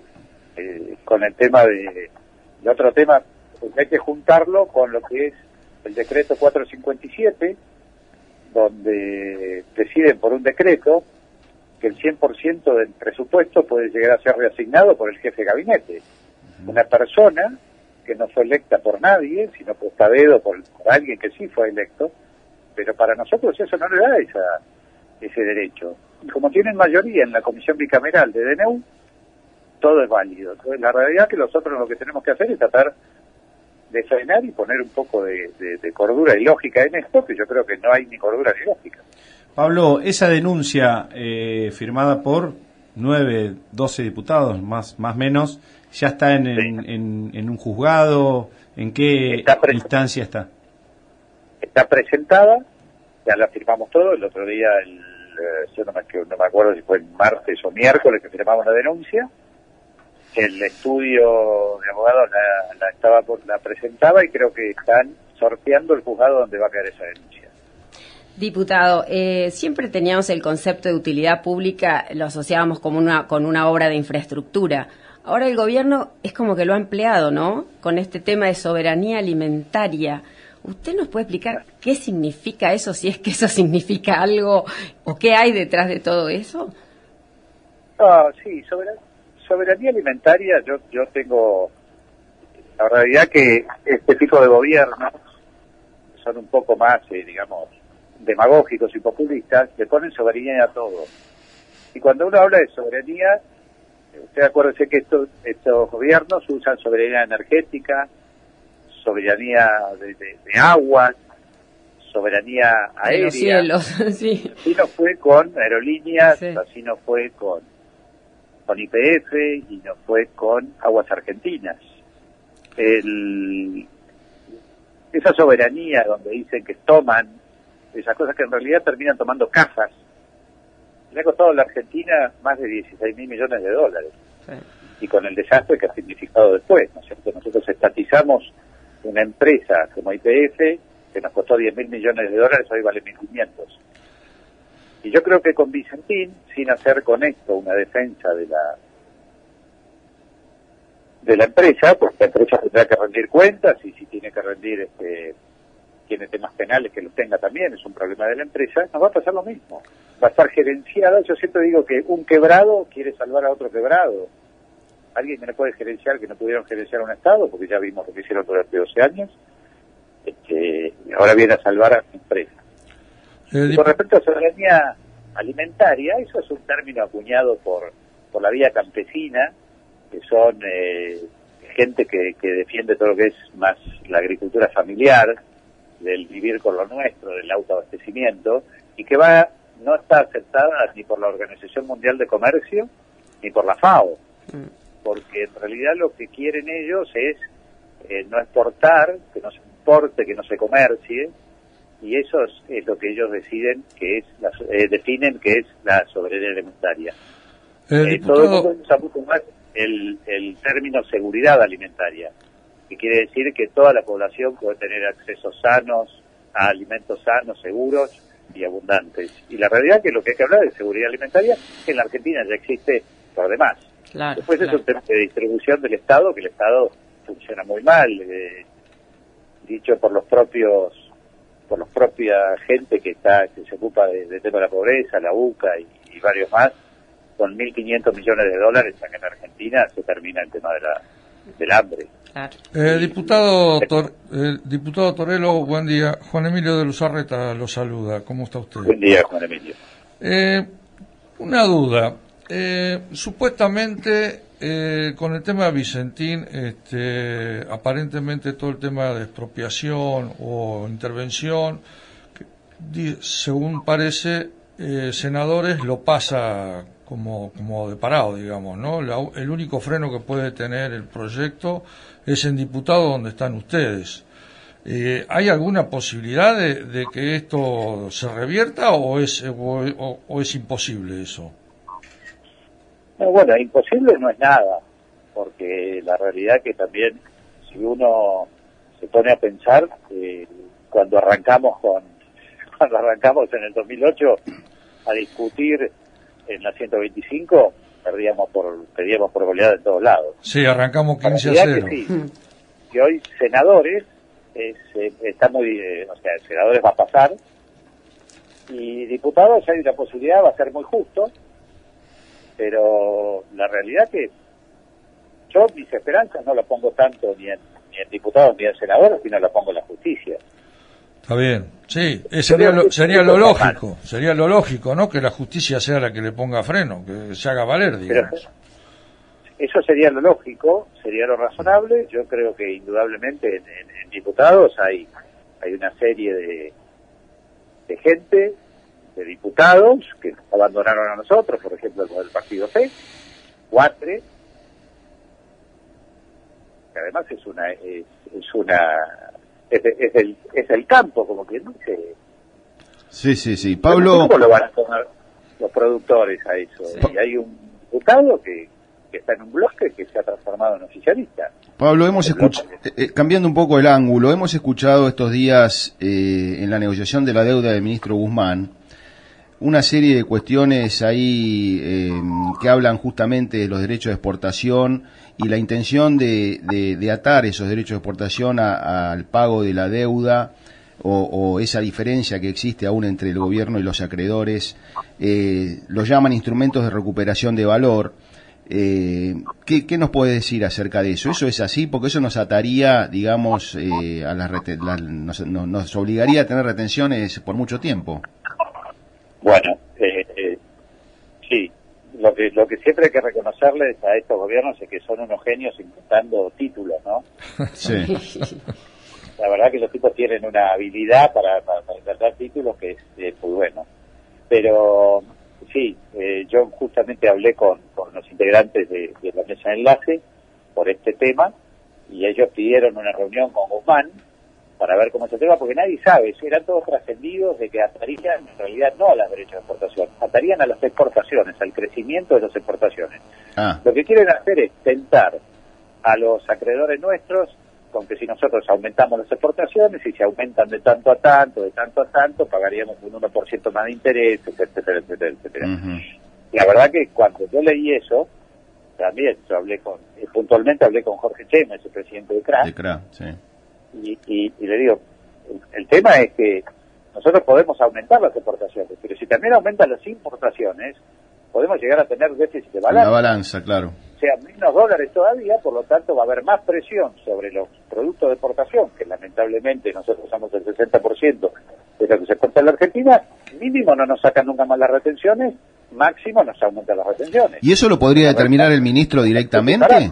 ¿Eso lo podría determinar el ministro directamente o, sería algo que, que debería aprobar el Congreso de la Nación? No, no, no, lo, determina directamente el ministro. Ah, perfecto, perfecto, perfecto. o sea que es peligrosísimo. Es disparate. Sí, sí, sí. Es disparate, pero en realidad yo creo que yo hablé con, con varios economistas, algunos ex ministros de Economía, que están en nuestro equipo, y, y me decían, lo lógico es sacarlo al PBI al crecimiento de la PBI. Lo que pasa que nosotros como ya tenemos historia en, tocar el índice y tocar todo, dicen, no, bueno, vamos a lo que más o menos podemos controlar, que son las exportaciones. En principio sería eso, hay que ver si se acepta y hay que ver si es verdad, ¿no? Esperaremos la... Sí, sí, es un trascendido. La respuesta del ministro de, de Bufán. Pablo, ¿cuánto, Diego Baja nuevamente, calculan que este proyecto, porque esta semana hubo eh, tires y aflojes, como que volvían para atrás. Ahora resulta que el gobierno está diciendo que el único camino es la expropiación después de haberse reunido con, con, este, con los propietarios de, o, directivos de Vicentín. Eh, ¿Estiman que ese proyecto puede llegar a, a, la Cámara? que entra? ¿Primero por diputados o senadores en este caso? ¿La alta o la baja? Entra por senadores y por lo menos lo que nos dijeron a nosotros es que entra por senadores porque desde, una lógica sería que después vaya a diputados donde va a ser más más eh, discutido el tema más justito que ya vayan con una con un triunfo importante de senadores. Por ejemplo el senador Reutemann el senador Romero y algunos senadores usted cree que está que están a favor de, de, esto no yo creo que están en contra de a ver, pues son dos cosas. Una cosa es mantener la, empresa, ¿no? Siempre hay que hablar de, qué estamos hablando. La empresa es obvio que se tiene que mantener y a lo mejor dueños y los directivos tendrán que pagar ante la justicia o no, pero eso hay que dejar que intervenga la justicia. y, y yo lo que creo que desde, lo que es la ley, la Constitución Nacional, en la última vez, la última vez en, que se discutieron cosas en el Senado, los, los senadores Reutemann, Romero, Vega y Krexel, que son los, los que vamos nosotros, este, se levantaron y se fueron, no dieron, no dieron el, El quórum. los dos tercios para lo que quería el kirchnerismo. ¿no? Así que yo supongo que van- a estar de este lado, pero el Senado está perdido, o sea, son 42, es mayoría simple, así que eso está perdido. Lo que es importante es mantener a esos cuatro senadores, mantenerlos sí con nosotros por los dos tercios para que no exista la posibilidad de que lo nombren a Rafecas y la posibilidad de cualquier reforma de la Constitución. Y se habla de una, de una en, en el, en el ámbito de ustedes, de una reedición de la 125, teni- más teniendo en cuenta lo que pasó el otro día en Avellaneda y muchos pueblos, yo estuve, tengo conocidos en algunos pueblos como Firmat y eso, y me decían que realmente la gente salió a las calles de una manera impresionante. Con lo cual se podría, se podría dar, obviamente es distinto, los tiempos son distintos, pero una especie de reedición de la 125. Eh, yo, yo espero que no, espero que el gobierno recapacite, pero también espero que intervenga la justicia, porque es flagrante. Si ustedes leen, lean el, el artículo 109, este, y, y es, es terrible, es el, es el Estado que se metió, el Poder Ejecutivo que se metió directamente sobre el Poder Judicial a, a meterse en una causa donde lo dice expresamente la Constitución Nacional. Yo creo que yo quiero suponer de que va a haber. Yo no puedo creer que acá en, en, en Argentina dejemos pasar semejante cosa, porque a Sí, lamentablemente los jueces no están a la altura muchas veces. está bien, pero entonces me parece que las manifestaciones tienen que ser en otro lado. Sí, capaz. Yo lo que yo, lo- yo lo que creo que estamos por ahí agarrando el vistachazo, por ahí estamos pensando en ir a hablar con diputados para que no voten esto, para que no voten el otro, cuando en realidad el, reaseguro mayor que tenemos en Argentina es la justicia. Sí, diputado, y también otro tema es, es, es raro, por ejemplo, cuando el presidente dice que le preocupan los trabajadores de Vicentín. Y por casa, ¿cómo andamos? Le podría decir, por ejemplo, un médico de hospital que el otro día nos contaban de esta asociación, la agrupación Mara, que cobran un promedio de remuneración de cuatro- 40 mil pesos mensuales. ¿Cómo, cómo, ¿Cómo se compatibiliza una cosa por otra, con otra? No, bueno, yo, creo que el, el, presidente es un gran, gran hablador, habla mucho, dice mucho y, y en ese sentido dice una cosa y hace otra, ¿no? Porque todo el mundo dice, ah, mira, eh, Alberto Fernández es moderado. Y yo le digo, es moderado los modos, y a veces, pero la realidad es que no es moderado, porque cuando uno ve que una de las primeras cosas que hizo fue pedir nueve emergencias, eh, am- ampliar absolutamente todos sus poderes, mandó el decreto 457 este, de, de- de- de todo el poder de, de reasignar el presupuesto. Ahora hace eso, no sé dónde está la moderación, no veo la moderación. Pero la realidad es que no es un moderado. Pablo, tenemos, este, lamentablemente sería bárbaro seguir esta charla, pero tenemos este otro entrevistado, así que tenemos que, que interrumpir. Muy, muy claro. Muchísimas gracias por haber salido al aire acá en Coronel Suárez y, y la zona. Bueno, y seguramente más adelante nos pondremos en contacto. Tengo varios amigos por ahí, Martino Laviaga y una serie, una- Ah. algunos más. Bueno. Así que les mandan muchos saludos a todos, muchísimas gracias por llamar y bueno, suerte. Muchas gracias. Gracias, ¿eh? Pablo. Muchas gracias a usted, Pablo. Bueno, realmente el tema económico nosotros podemos hacer algunos garabatos, pero eh, estamos en comunicación con el profesor José Luis Espert, hombre del interior de la provincia de Buenos Aires, originalmente de Pergamino, es licenciado en Economía de la UBA, director, eh, de, doctor en Economía del SEMA, máster en Estadística de la Universidad Nacional de Tucumán, consultor nacional y, también en empresas este, internacionales. Ha sido candidato a presidente de la Nación. Eh, he visto un, slide por ahí que dice que, va a romper la cuarentena eh, para recorrer la provincia. ¿Es verdad, José Luis? ¿Qué tal, profesor? Buen día. Fernando Sifone del Ñandú Azul. Hola, hola Fernando, ¿qué tal? ¿Cómo estás, Andrea? Bien, bien, muy bien. Eh, bueno, he visto ahí un, un, un spot eh, que dice que, que vas a romper la cuarentena para recorrer la provincia. Eh, bueno, eh, sabemos que es eh, vía Zoom, pero queríamos este, que lo expliques un poco.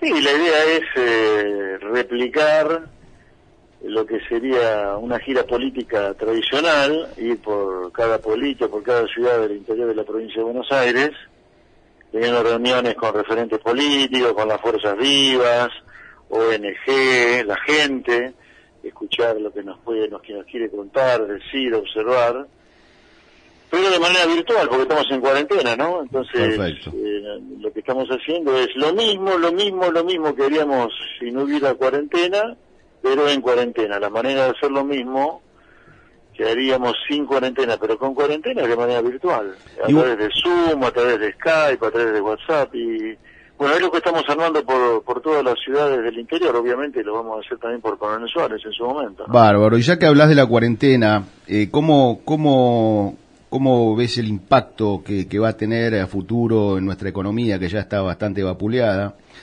Esta, esta situación particular que tenemos de los bancos medio abiertos, que que, que no, no hay, hay cuestiones que no atienden, como por ejemplo sacar plata de la caja, ¿no? Algo tan básico como eso. Eh, ¿A dónde nos lleva todo esto, José Luis? Bueno, fruto de esta cuarentena cavernícola que ha decidido el gobierno, no solo el gobierno nacional, sino que también gobernadores de provincia y, e intendentes la han comprado, la han aplicado y la aplican, Argentina va a una, a una demolición económica como pocas veces vimos. ¿no? Una demolición económica que ya se está viendo, estamos hablando de caídas de la producción automotriz de 85%, de la construcción de 75%, eh, decenas de miles de comercios que cierran. Bueno, es la, es la, es la, es la opción que la política eligió y para ser justos, que gran parte de la población, a pesar de que se está fundiendo como consecuencia de que no puede trabajar, eh, valida, apoya y aplica, ¿no? Una cosa rara, pero la misma gente que se está fundiendo es la misma gente que apoya seguir encerrado por el miedo que le ha metido el gobierno. El gobierno le ha metido un miedo como que todos nos vamos a morir si nos contagiamos el coronavirus, ¿no? Una cosa absurda, ridícula. Sí. Porque los que se mueren como consecuencia del coronavirus son muy pocos, son, es un porcentaje muy chiquito de la población. Esto lo digo no para ser porque soy un loquito irresponsable que quiere que todos andemos sin cuidado por ahí al estilo Bolsonaro, no, de ninguna manera. Lo que digo justamente lo contrario, que la población que de bajo riesgo de muerte como consecuencia del coronavirus haga una vida relativamente normal, con barbijo, distanciamiento, pero una vida lo más normal posible y que solo confinemos y cuarentenemos a a los que sí tienen riesgo de vida, que son gente de 75 años para arriba, y o he tenido algún tipo de problema o de cáncer o cardiovascular o tuberculosis, etcétera, previo, pero esta cuarentena, saben que ya no es para todo el mundo, ¿no? El 40% de la población está cuarentenada nada más. El 60% ya tiene una vida, entre comillas, normal. Yo creo que hay que darles más normalidad a la vida todavía, porque los costos económicos que vamos a pagar por esto son tremendos hacia adelante. Acá vamos a generar un ejército de millones de personas sin futuro y yo creo que hay que dar un futuro a la gente. Creo que incluso es más fácil hacer las cosas bien que hacerlas mal. No sé por qué las hacemos mal, pero no hay necesidad de fundir al comerciante, al industrial, al productor, al autónomo para cuidarnos del coronavirus. No es necesario una cosa para lograr la otra. Buen día. nos estamos equivocando, pero bueno, ojalá que nos despertemos y salgamos de este lugar ridículo, ¿no? Buen día, José Luis. Mi nombre es María Garros. Sí, salgamos un poquito del coronavirus y lo queremos aprovechar a usted. Cuéntenos un poquito en resumen por qué la Argentina ha terminado devorada y de qué y de quiénes ha sido cómplice la sociedad. Eh, un poco la tesis de sus grandes libros que no es por halagarlo, pero la verdad que creo que todos los que queremos aprender un poco lo tendríamos que tener como libro de cabecera y especialmente los que tienen alguna función dirigencial en este país, José Luis. Gracias, gracias, muy amable. Mira, eh, yo haciendo una síntesis de los dos libros y de lo que pasa hoy, eh, yo creo que hay un futuro para adelante para los argentinos. No es necesario que el argentino de trabajo, la gente de mérito, de esfuerzo, que estudia, que trata de progresar, sufra la pesadilla que se sufre en Argentina. Yo creo que hay que hacer algunos cambios importantes, pero cambios de sentido común. Yo creo que acá en algún lugar hay que lograr hacer de manera adecuada un gran salariazo, te diría. Un gran salariazo, ¿cómo? ¿Cómo? Sí, poniéndole plata en el bolsillo a la gente de una manera muy, muy, muy civilizada, es cobrándole menos impuestos, por lo cual hay que bajar el gasto público improductivo, y también hay que bajar los costos laborales para que la gente le quede más plata en el bolsillo, para que la gente pueda darse el gustito de comprarse un auto cada tanto, que la señora pueda ir a la peluquería todos los fines de semana con comodidad, que pueda salir de vacaciones, pero para eso se requiere de menos Estado para que le cobre menos impuestos a la gente y de menos costos laborales. Y también, para, para lograr este salariazo, hay que, digamos, las cosas tienen que costar menos plata. Acá en Argentina todo cuesta muy caro, y todo cuesta muy caro también porque los impuestos que tenemos que pagar son enormes, porque tenemos un estado elefantiásico gigantesco que nos devora, y también porque tenemos una economía muy cerrada al comercio, entonces cualquier productito importado que queremos cobrar, eh, comprar sale un ojo a la cara. Pregúntenle si no a los chicos que quieren comprarse un celular, lo que les sale comprarse un iPhone. ¿Por qué sale comprarse un iPhone la, locura que sale acá o un televisor? ¿Por qué comprarte un televisor o un autito? Es una, para ricos, para oligarcas prácticamente. Bueno, yo creo que si hacemos las reformas que hay que hacer, podemos lograr este salariazo, eh, bajando aranceles de importación, bajando el tamaño del Estado, bajando los costos laborales, la gente le va a pasar mucho mejor, la gente va a poder tener una vida más digna, en lugar de vivir la pesadilla que vive hoy. Y los que viven del Estado y los sindicalistas no se van a morir de hambre, simplemente es que compartan un poco la torta que se la llevan hoy. Hay que invertir un poco la, la taba, te diría. O sea, como usted dice, usted, usted dice, ese sistema estúpido, ¿no es cierto? Sí, si este es un sistema que devora a la gente que se esfuerza, al ama de casa, a la empleada doméstica, al comerciante, al industrial, a los que quieren estudiar, devora, los mata.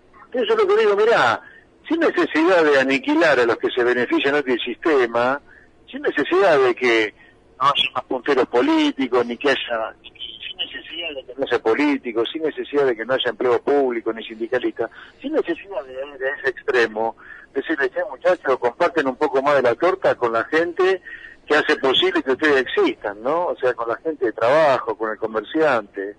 Yo creo que eso se puede lograr. Ahora, hay que hacer reformas grandes para eso, no es que son pocos de pavos, pero yo creo que es de toda justicia invertir un poco la tabaca.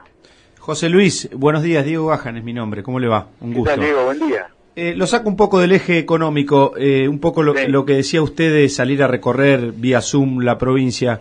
¿Usted cree que eh, no sería conveniente empezar a pensar en, en quizá coaliciones, no, no un rejunte, no un amontonamiento, sino con las ideas de, de cada uno tratar de este, quizá no dividir a la gente que hoy está, eh, digamos, que, no apoya al gobierno, que no apoyó al, al gobierno o al frente este de todos que se formó el año pasado, este, que considero que es un, un rejunte, pero bueno, le sirvió para, para ganar, amén de los errores del, del gobierno saliente, ¿no? Pero usted no cree que este, personas como usted que tienen intención de voto, eh, más, menos, pero que, la tienen, eh, o, o otro, u otros candidatos como, por ejemplo, Gómez Centurión, que estuvo el año pasado por fuera, no es conveniente para, para poder este, llegar a, a gobernar y lograr los cambios que usted está diciendo, eh, ir pensando en un, en un futuro gobierno de, de, de digamos, de, de coalición?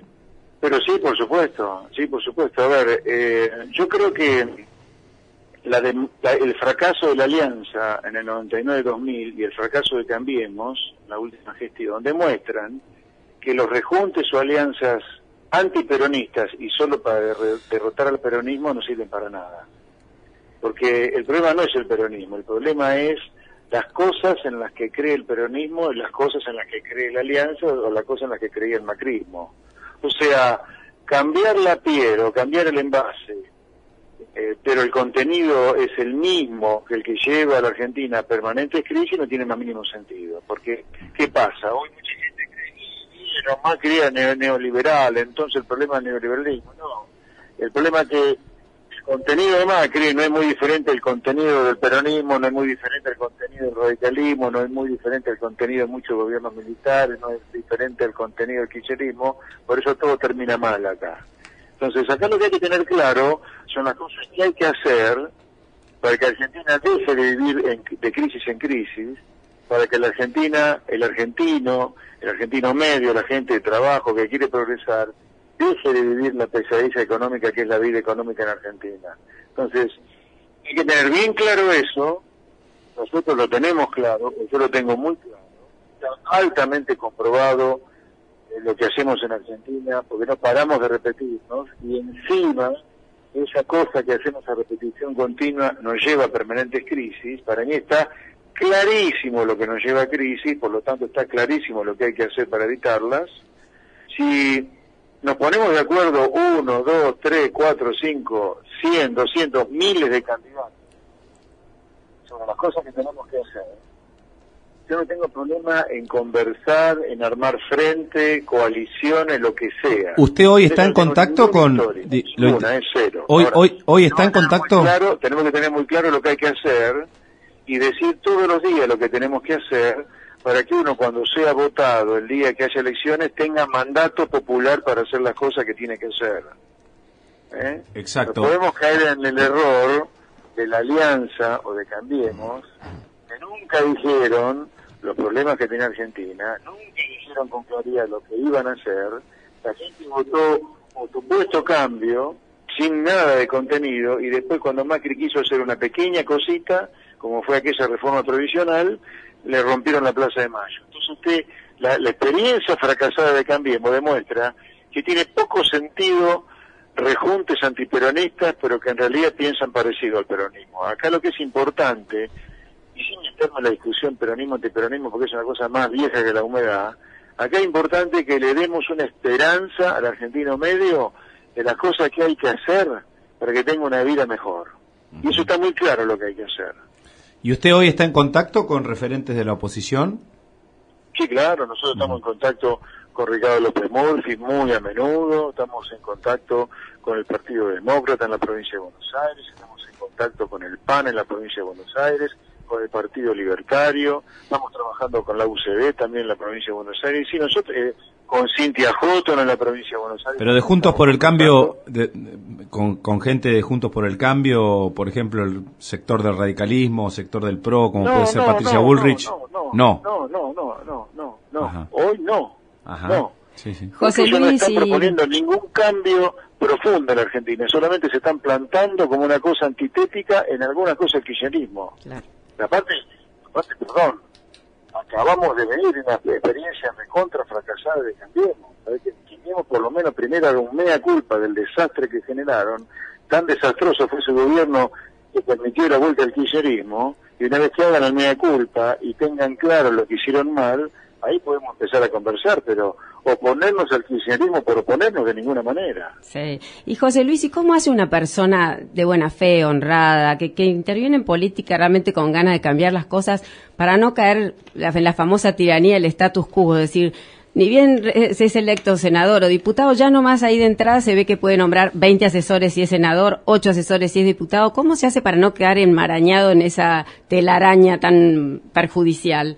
Pero muy simple, muy simple. El hecho de que nosotros eh, durante el año pasado nos hayan querido bajar, de hecho María Eugenia Vidal, la Heidi, nos vació de candidatos en la provincia de Buenos Aires al bajarnos todas las listas de intendentes, de candidatos a intendente y candidatos a, a miembros de los consejos deliberantes. Uno tiene que mantenerse firme en las cosas que uno cree, siempre. Claro. Ay, Porque yo llevo al Congreso 20, 20 asesores, 30 asesores, creo que son 30 asesores, pero ¿para qué? 20 Con veces. 10 un alcanza y horror. sobra. Un horror. Y están en pijama encima hoy, ¿o no? No, bueno, es una vergüenza, digamos. Yo siempre pedí al presidente eh, Fernández un acto de empatía para con la gente de trabajo que no puede trabajar porque está encerrada, cuarentenada, que se bajen los sueldos y que se bajen los sueldos de los empleados públicos que no están yendo a trabajar porque el Estado está cerrado. Sí. Si el Estado está cerrado, así como las empresas están cerradas y no facturan, la parte del Estado que está cerrada que no cobre el 100% del sueldo. ¿Por qué hay hijos y entenados acá? Sí, y un médico cobra 40 mil pesos mensuales, lo repito todo el tiempo, pues me impresionó que un médico promedio de un hospital nos dijo de la asociación Mara que cobran eso, o sea, no es vergonzoso. Es absolutamente vergonzoso cuando un puntero político que hace política berreta en una barriada está cobrando 10 veces ese número, a lo mejor, o 5 veces ese número. Bueno, por eso nosotros, eh, la propuesta nuestra es un cambio profundo de Argentina, a favor de la gente de trabajo. Y yo les aseguro, el cambio será difícil de imponer en un país que tiene la cabeza quemada, quemada con Argentina, pero una vez que la gente lo entienda esto, mira, el, el cambio que hay que hacer no es más ni menos que hacer las cosas que hacen los países a los cuales le va bárbaro. Es el único cambio que queremos hacer nosotros, y hablo de mí y del espacio que me rodea, despertar, si ustedes quieren, todo lo que estamos conversando. Por eso estamos conversando muy animadamente con toda la gente que yo le conté recién, CD, Libertario, Partido de Morbetan, Houghton, López Murphy. Tenemos claro que lo que hay que hacer será complicado en un país que tiene la cabeza media atravesada como la nuestra, pero que es de sentido común hacerlo. No es de sentido común que la gente pague por las cosas algo razonable y no el delirio que pagan acá como consecuencia de arancel- aranceles a la importación estratosféricos e impuestos al consumo estratosféricos también. A mí me parece de todo sentido común que la gente, si gana 100 rompiéndose el alma trabajando, ¿por qué el Estado, entre todos los impuestos que le cobran a los costos laborales, le, le va a dejar 50 en el bolsillo? Yo quiero que le quede 80 en el bolsillo, ponerle 20 que tenga que destinarlo a impuestos para que el Estado financie programas de salud, a los pobres, jubilaciones, la justicia, pero no como hoy que la gente es directamente un esclavo de, de un sistema que la devora, un, un sistema que le vende el humo del Estado presente, de la justicia social, cuando en realidad hay gente que no se puede dar el gustito de comprarse un auto cada tanto, ¿no? Un auto acá, cambiar el auto parece ser, uh, cambiaste el auto. Sí. José, José es Luis. normal, cambiar el auto es una cosa normal. Normal, sí. Bueno, José- nosotros queremos esa normalidad. Queremos la normalidad de la vida de la gente en los países en los cuales hay normalidad. Simplemente eso queremos. José Luis, te llevo de nuevo a tu rol de economista. Eh, está hay una gran emisión, eh, bueno, eh, en general la- las variables económicas, se espera una caída del PBI de, de 10 u 11 puntos. Eh, ¿Están dadas las condiciones para una hiperinflación? Mira, en Argentina nunca digas nunca, todo puede pasar, nunca digas siempre, nunca digas nunca. Yo diría, ¿puede ser una hiper? Sí, puede ser, pero no es el escenario más probable de corto plazo que yo tengo. Yo creo que, para ponerle un poco de... Viste, porque si vamos a una hiper, está bien, de acá en los próximos 100 años, Bueno, los próximos no, sí. 50, los próximos 30, los próximos 10, los próximos 5, los próximos 3, ¿viste? Hay que ponerle alguna dimensión a esa pregunta y alguna dimensión a la respuesta. Yo me a pronosticar solo un año, un año y medio a partir de ahora, digamos, ponerle hasta fin de 2021, mediado, un año, ponerle hasta, están cerrando las listas a esta altura el año que viene. Porque después dependiendo de las listas y del resultado de la elección parlamentaria el año que viene, eso también va a impactar en la economía. Pero yo te diría, eh, por, poner un año, no, hiperinflación yo no, no, no, no la estoy viendo. Ahora, pero para hablar con seriedad de esto, a ver, la inflación de los últimos dos meses no supera el uno y medio mensual. ¿Eh? Ahí estamos, un y medio mensual. O sea, por mes estamos teniendo en promedio mensual de un y medio por ciento. Ok. En hiper, 89.90, en la hiper, las tasas de inflación por día, las diarias, eran del 4 o 5%. Sí. O sea, vos sabés lo que tenés que recorrer, la cantidad de calamidades que tienen que ocurrir para que vos pases de uno y medio mensual a cuatro diario. O sea, a mí no me da la cabeza hoy para imaginarme todo lo que tiene que pasar económica y políticamente hablando para pasar de una inflación de un y medio mensual a 4 y 5% por día, que sería una hiper, para emular o repetir lo que fue 89.90. Yo lo que sí te diría, para poner un poco de, pronóstico a, lo, a tu pregunta y no dejarla así en el aire, a mí me parece que por eso el gobierno extiende la cuarentena ahora a fines de junio, porque están amenazando con eso, ¿viste? Cada vez tienen más casos sospechosos de coronavirus adentro del gobierno. Cada vez nos están haciendo mal la cabeza de que en cualquier momento volvemos para atrás con la fase, ¿no? ¿Viste que ya están amagando Sí, sí. que en cualquier momento volvemos a la fase 1? Yo creo que la cuarentena, por más que el gobierno diga que volvemos a la fase 1, o sea, para atrás, a cerrar todo de nuevo, va a ser difícil de sostener. Sí. Una vez que la gente empieza a volver a la normalidad, es difícil volver a encerrarla y más con el drama económico que Argentina está viviendo. Yo creo que vamos a un segundo semestre, ya que está terminando este primer semestre, eh, muy complicado con la actividad económica, estamos asistiendo a un derrumbe en la actividad económica, aunque menos complicado de lo que fueron los meses de abril y mayo. Yo creo que un poquito de luz, un poquito de luz va a haber, igualmente se va a fundir medio país acá después del desastre de esta cuarentena tan larga, ¿no? Pero creo que la novedad va a ser que vamos a tener un mercado de cambios, el, un mercado del dólar un poco más agitado del que hemos tenido en los últimos 30 días, porque la cantidad que se está emitiendo para financiar el déficit es gigantesca. Creo que vamos a un desequilibrio macroeconómico muy grande, muy grande a fines de año, principio del año que viene. Yo no descartaría que en el año 2021, el año que viene, la inflación del año esté otra vez en los tres dígitos, como tuvimos a fines de los 70, principios de los 80. Sí, bueno, vamos a un escenario muy, muy complicado. No creo que sea todavía la hiperinflación que hasta donde me da la cabeza, pero yo te diría, probablemente la actividad económica un poquito menos mala que abril-mayo va a estar en el segundo semestre, vamos a seguir estando, a seguir estando abajo del año pasado, la actividad económica no lo va a recuperar este año, pero eh, contra esa actividad económica un poquito menos mala la actividad económica de abril-mayo, vamos a ingresar a un desequilibrio monetario, cambiario muy, muy importante. José Luis, le hago otra pregunta, Diego, nuevamente. ¿Usted cree que el caso eh, Vicentín es eh, un poco el arranque o el inicio de querer quedarse con el, con el comercio de granos eh, por parte del gobierno o crear la Junta Nacional de Granos? ¿O usted cree también, que muchos muchas, muchos analistas lo han dicho, que es eh, un, un este, como un simulacro o, cambiar un poco el eje de la atención por el fracaso que están viendo del, este, de la cuarentena, que prácticamente hace 90 días que estamos de cuarentena y estamos este, iniciando el pico y ya no saben cómo pararla. ¿Qué- ¿Cuál, o, o- o los dos son válidos? Eh, a ver, el kirchnerismo es, ante todo, negocios. Esto, esta, esta gente, cada vez que pueda meter la cuchara para hacer algún negocito, lo va a hacer. Yo quiero que acá tuviéramos una justicia independiente en serio. Ya se hubiera hecho un picnic con los 12 años de kirchnerismo. De hecho, se lo hizo. Lo que pasa es que el kirchnerismo se está encargando de lograr que liberen a todos los chorros. Pero el kirchnerismo sin negocio no es, no es kirchnerismo. O sea, acá hay negocio o negociado, no hay duda. Primero.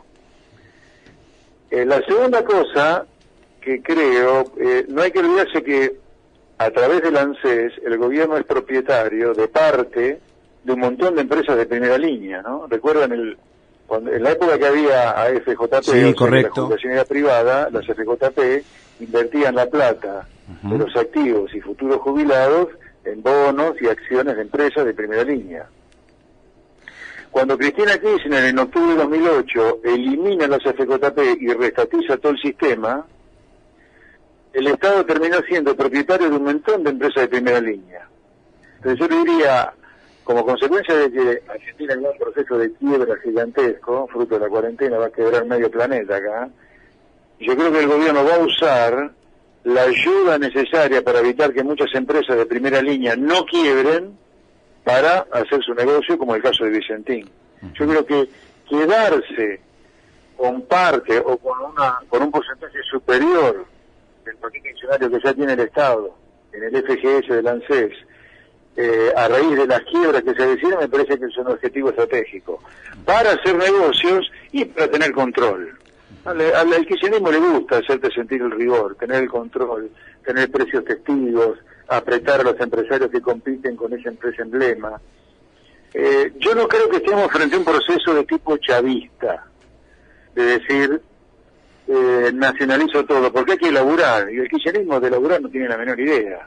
Hay que trabajar en Vicentín, o en Clarín, o en Telefónica, por nombrarte, por nombrarte empresas en las cuales el Estado tiene participación accionaria fruto del ANSES. Yo lo veo más que nada como un proceso de hacer negocios y de tener al mercado apretado contra las cuerdas para que hagan lo que el gobierno quiera. Eh, señor Esper, buen día. Juan Emilio de Luzarreta lo saluda. ¿Qué tal? ¿Cómo le va, Juan Emilio? Muy bien. Escúcheme, ahí en, con el tema de Vicentín, con la intervención barra expropiación de Vicentín, eh, el gobierno, el gobierno a la par está negociando eh, con los bonistas.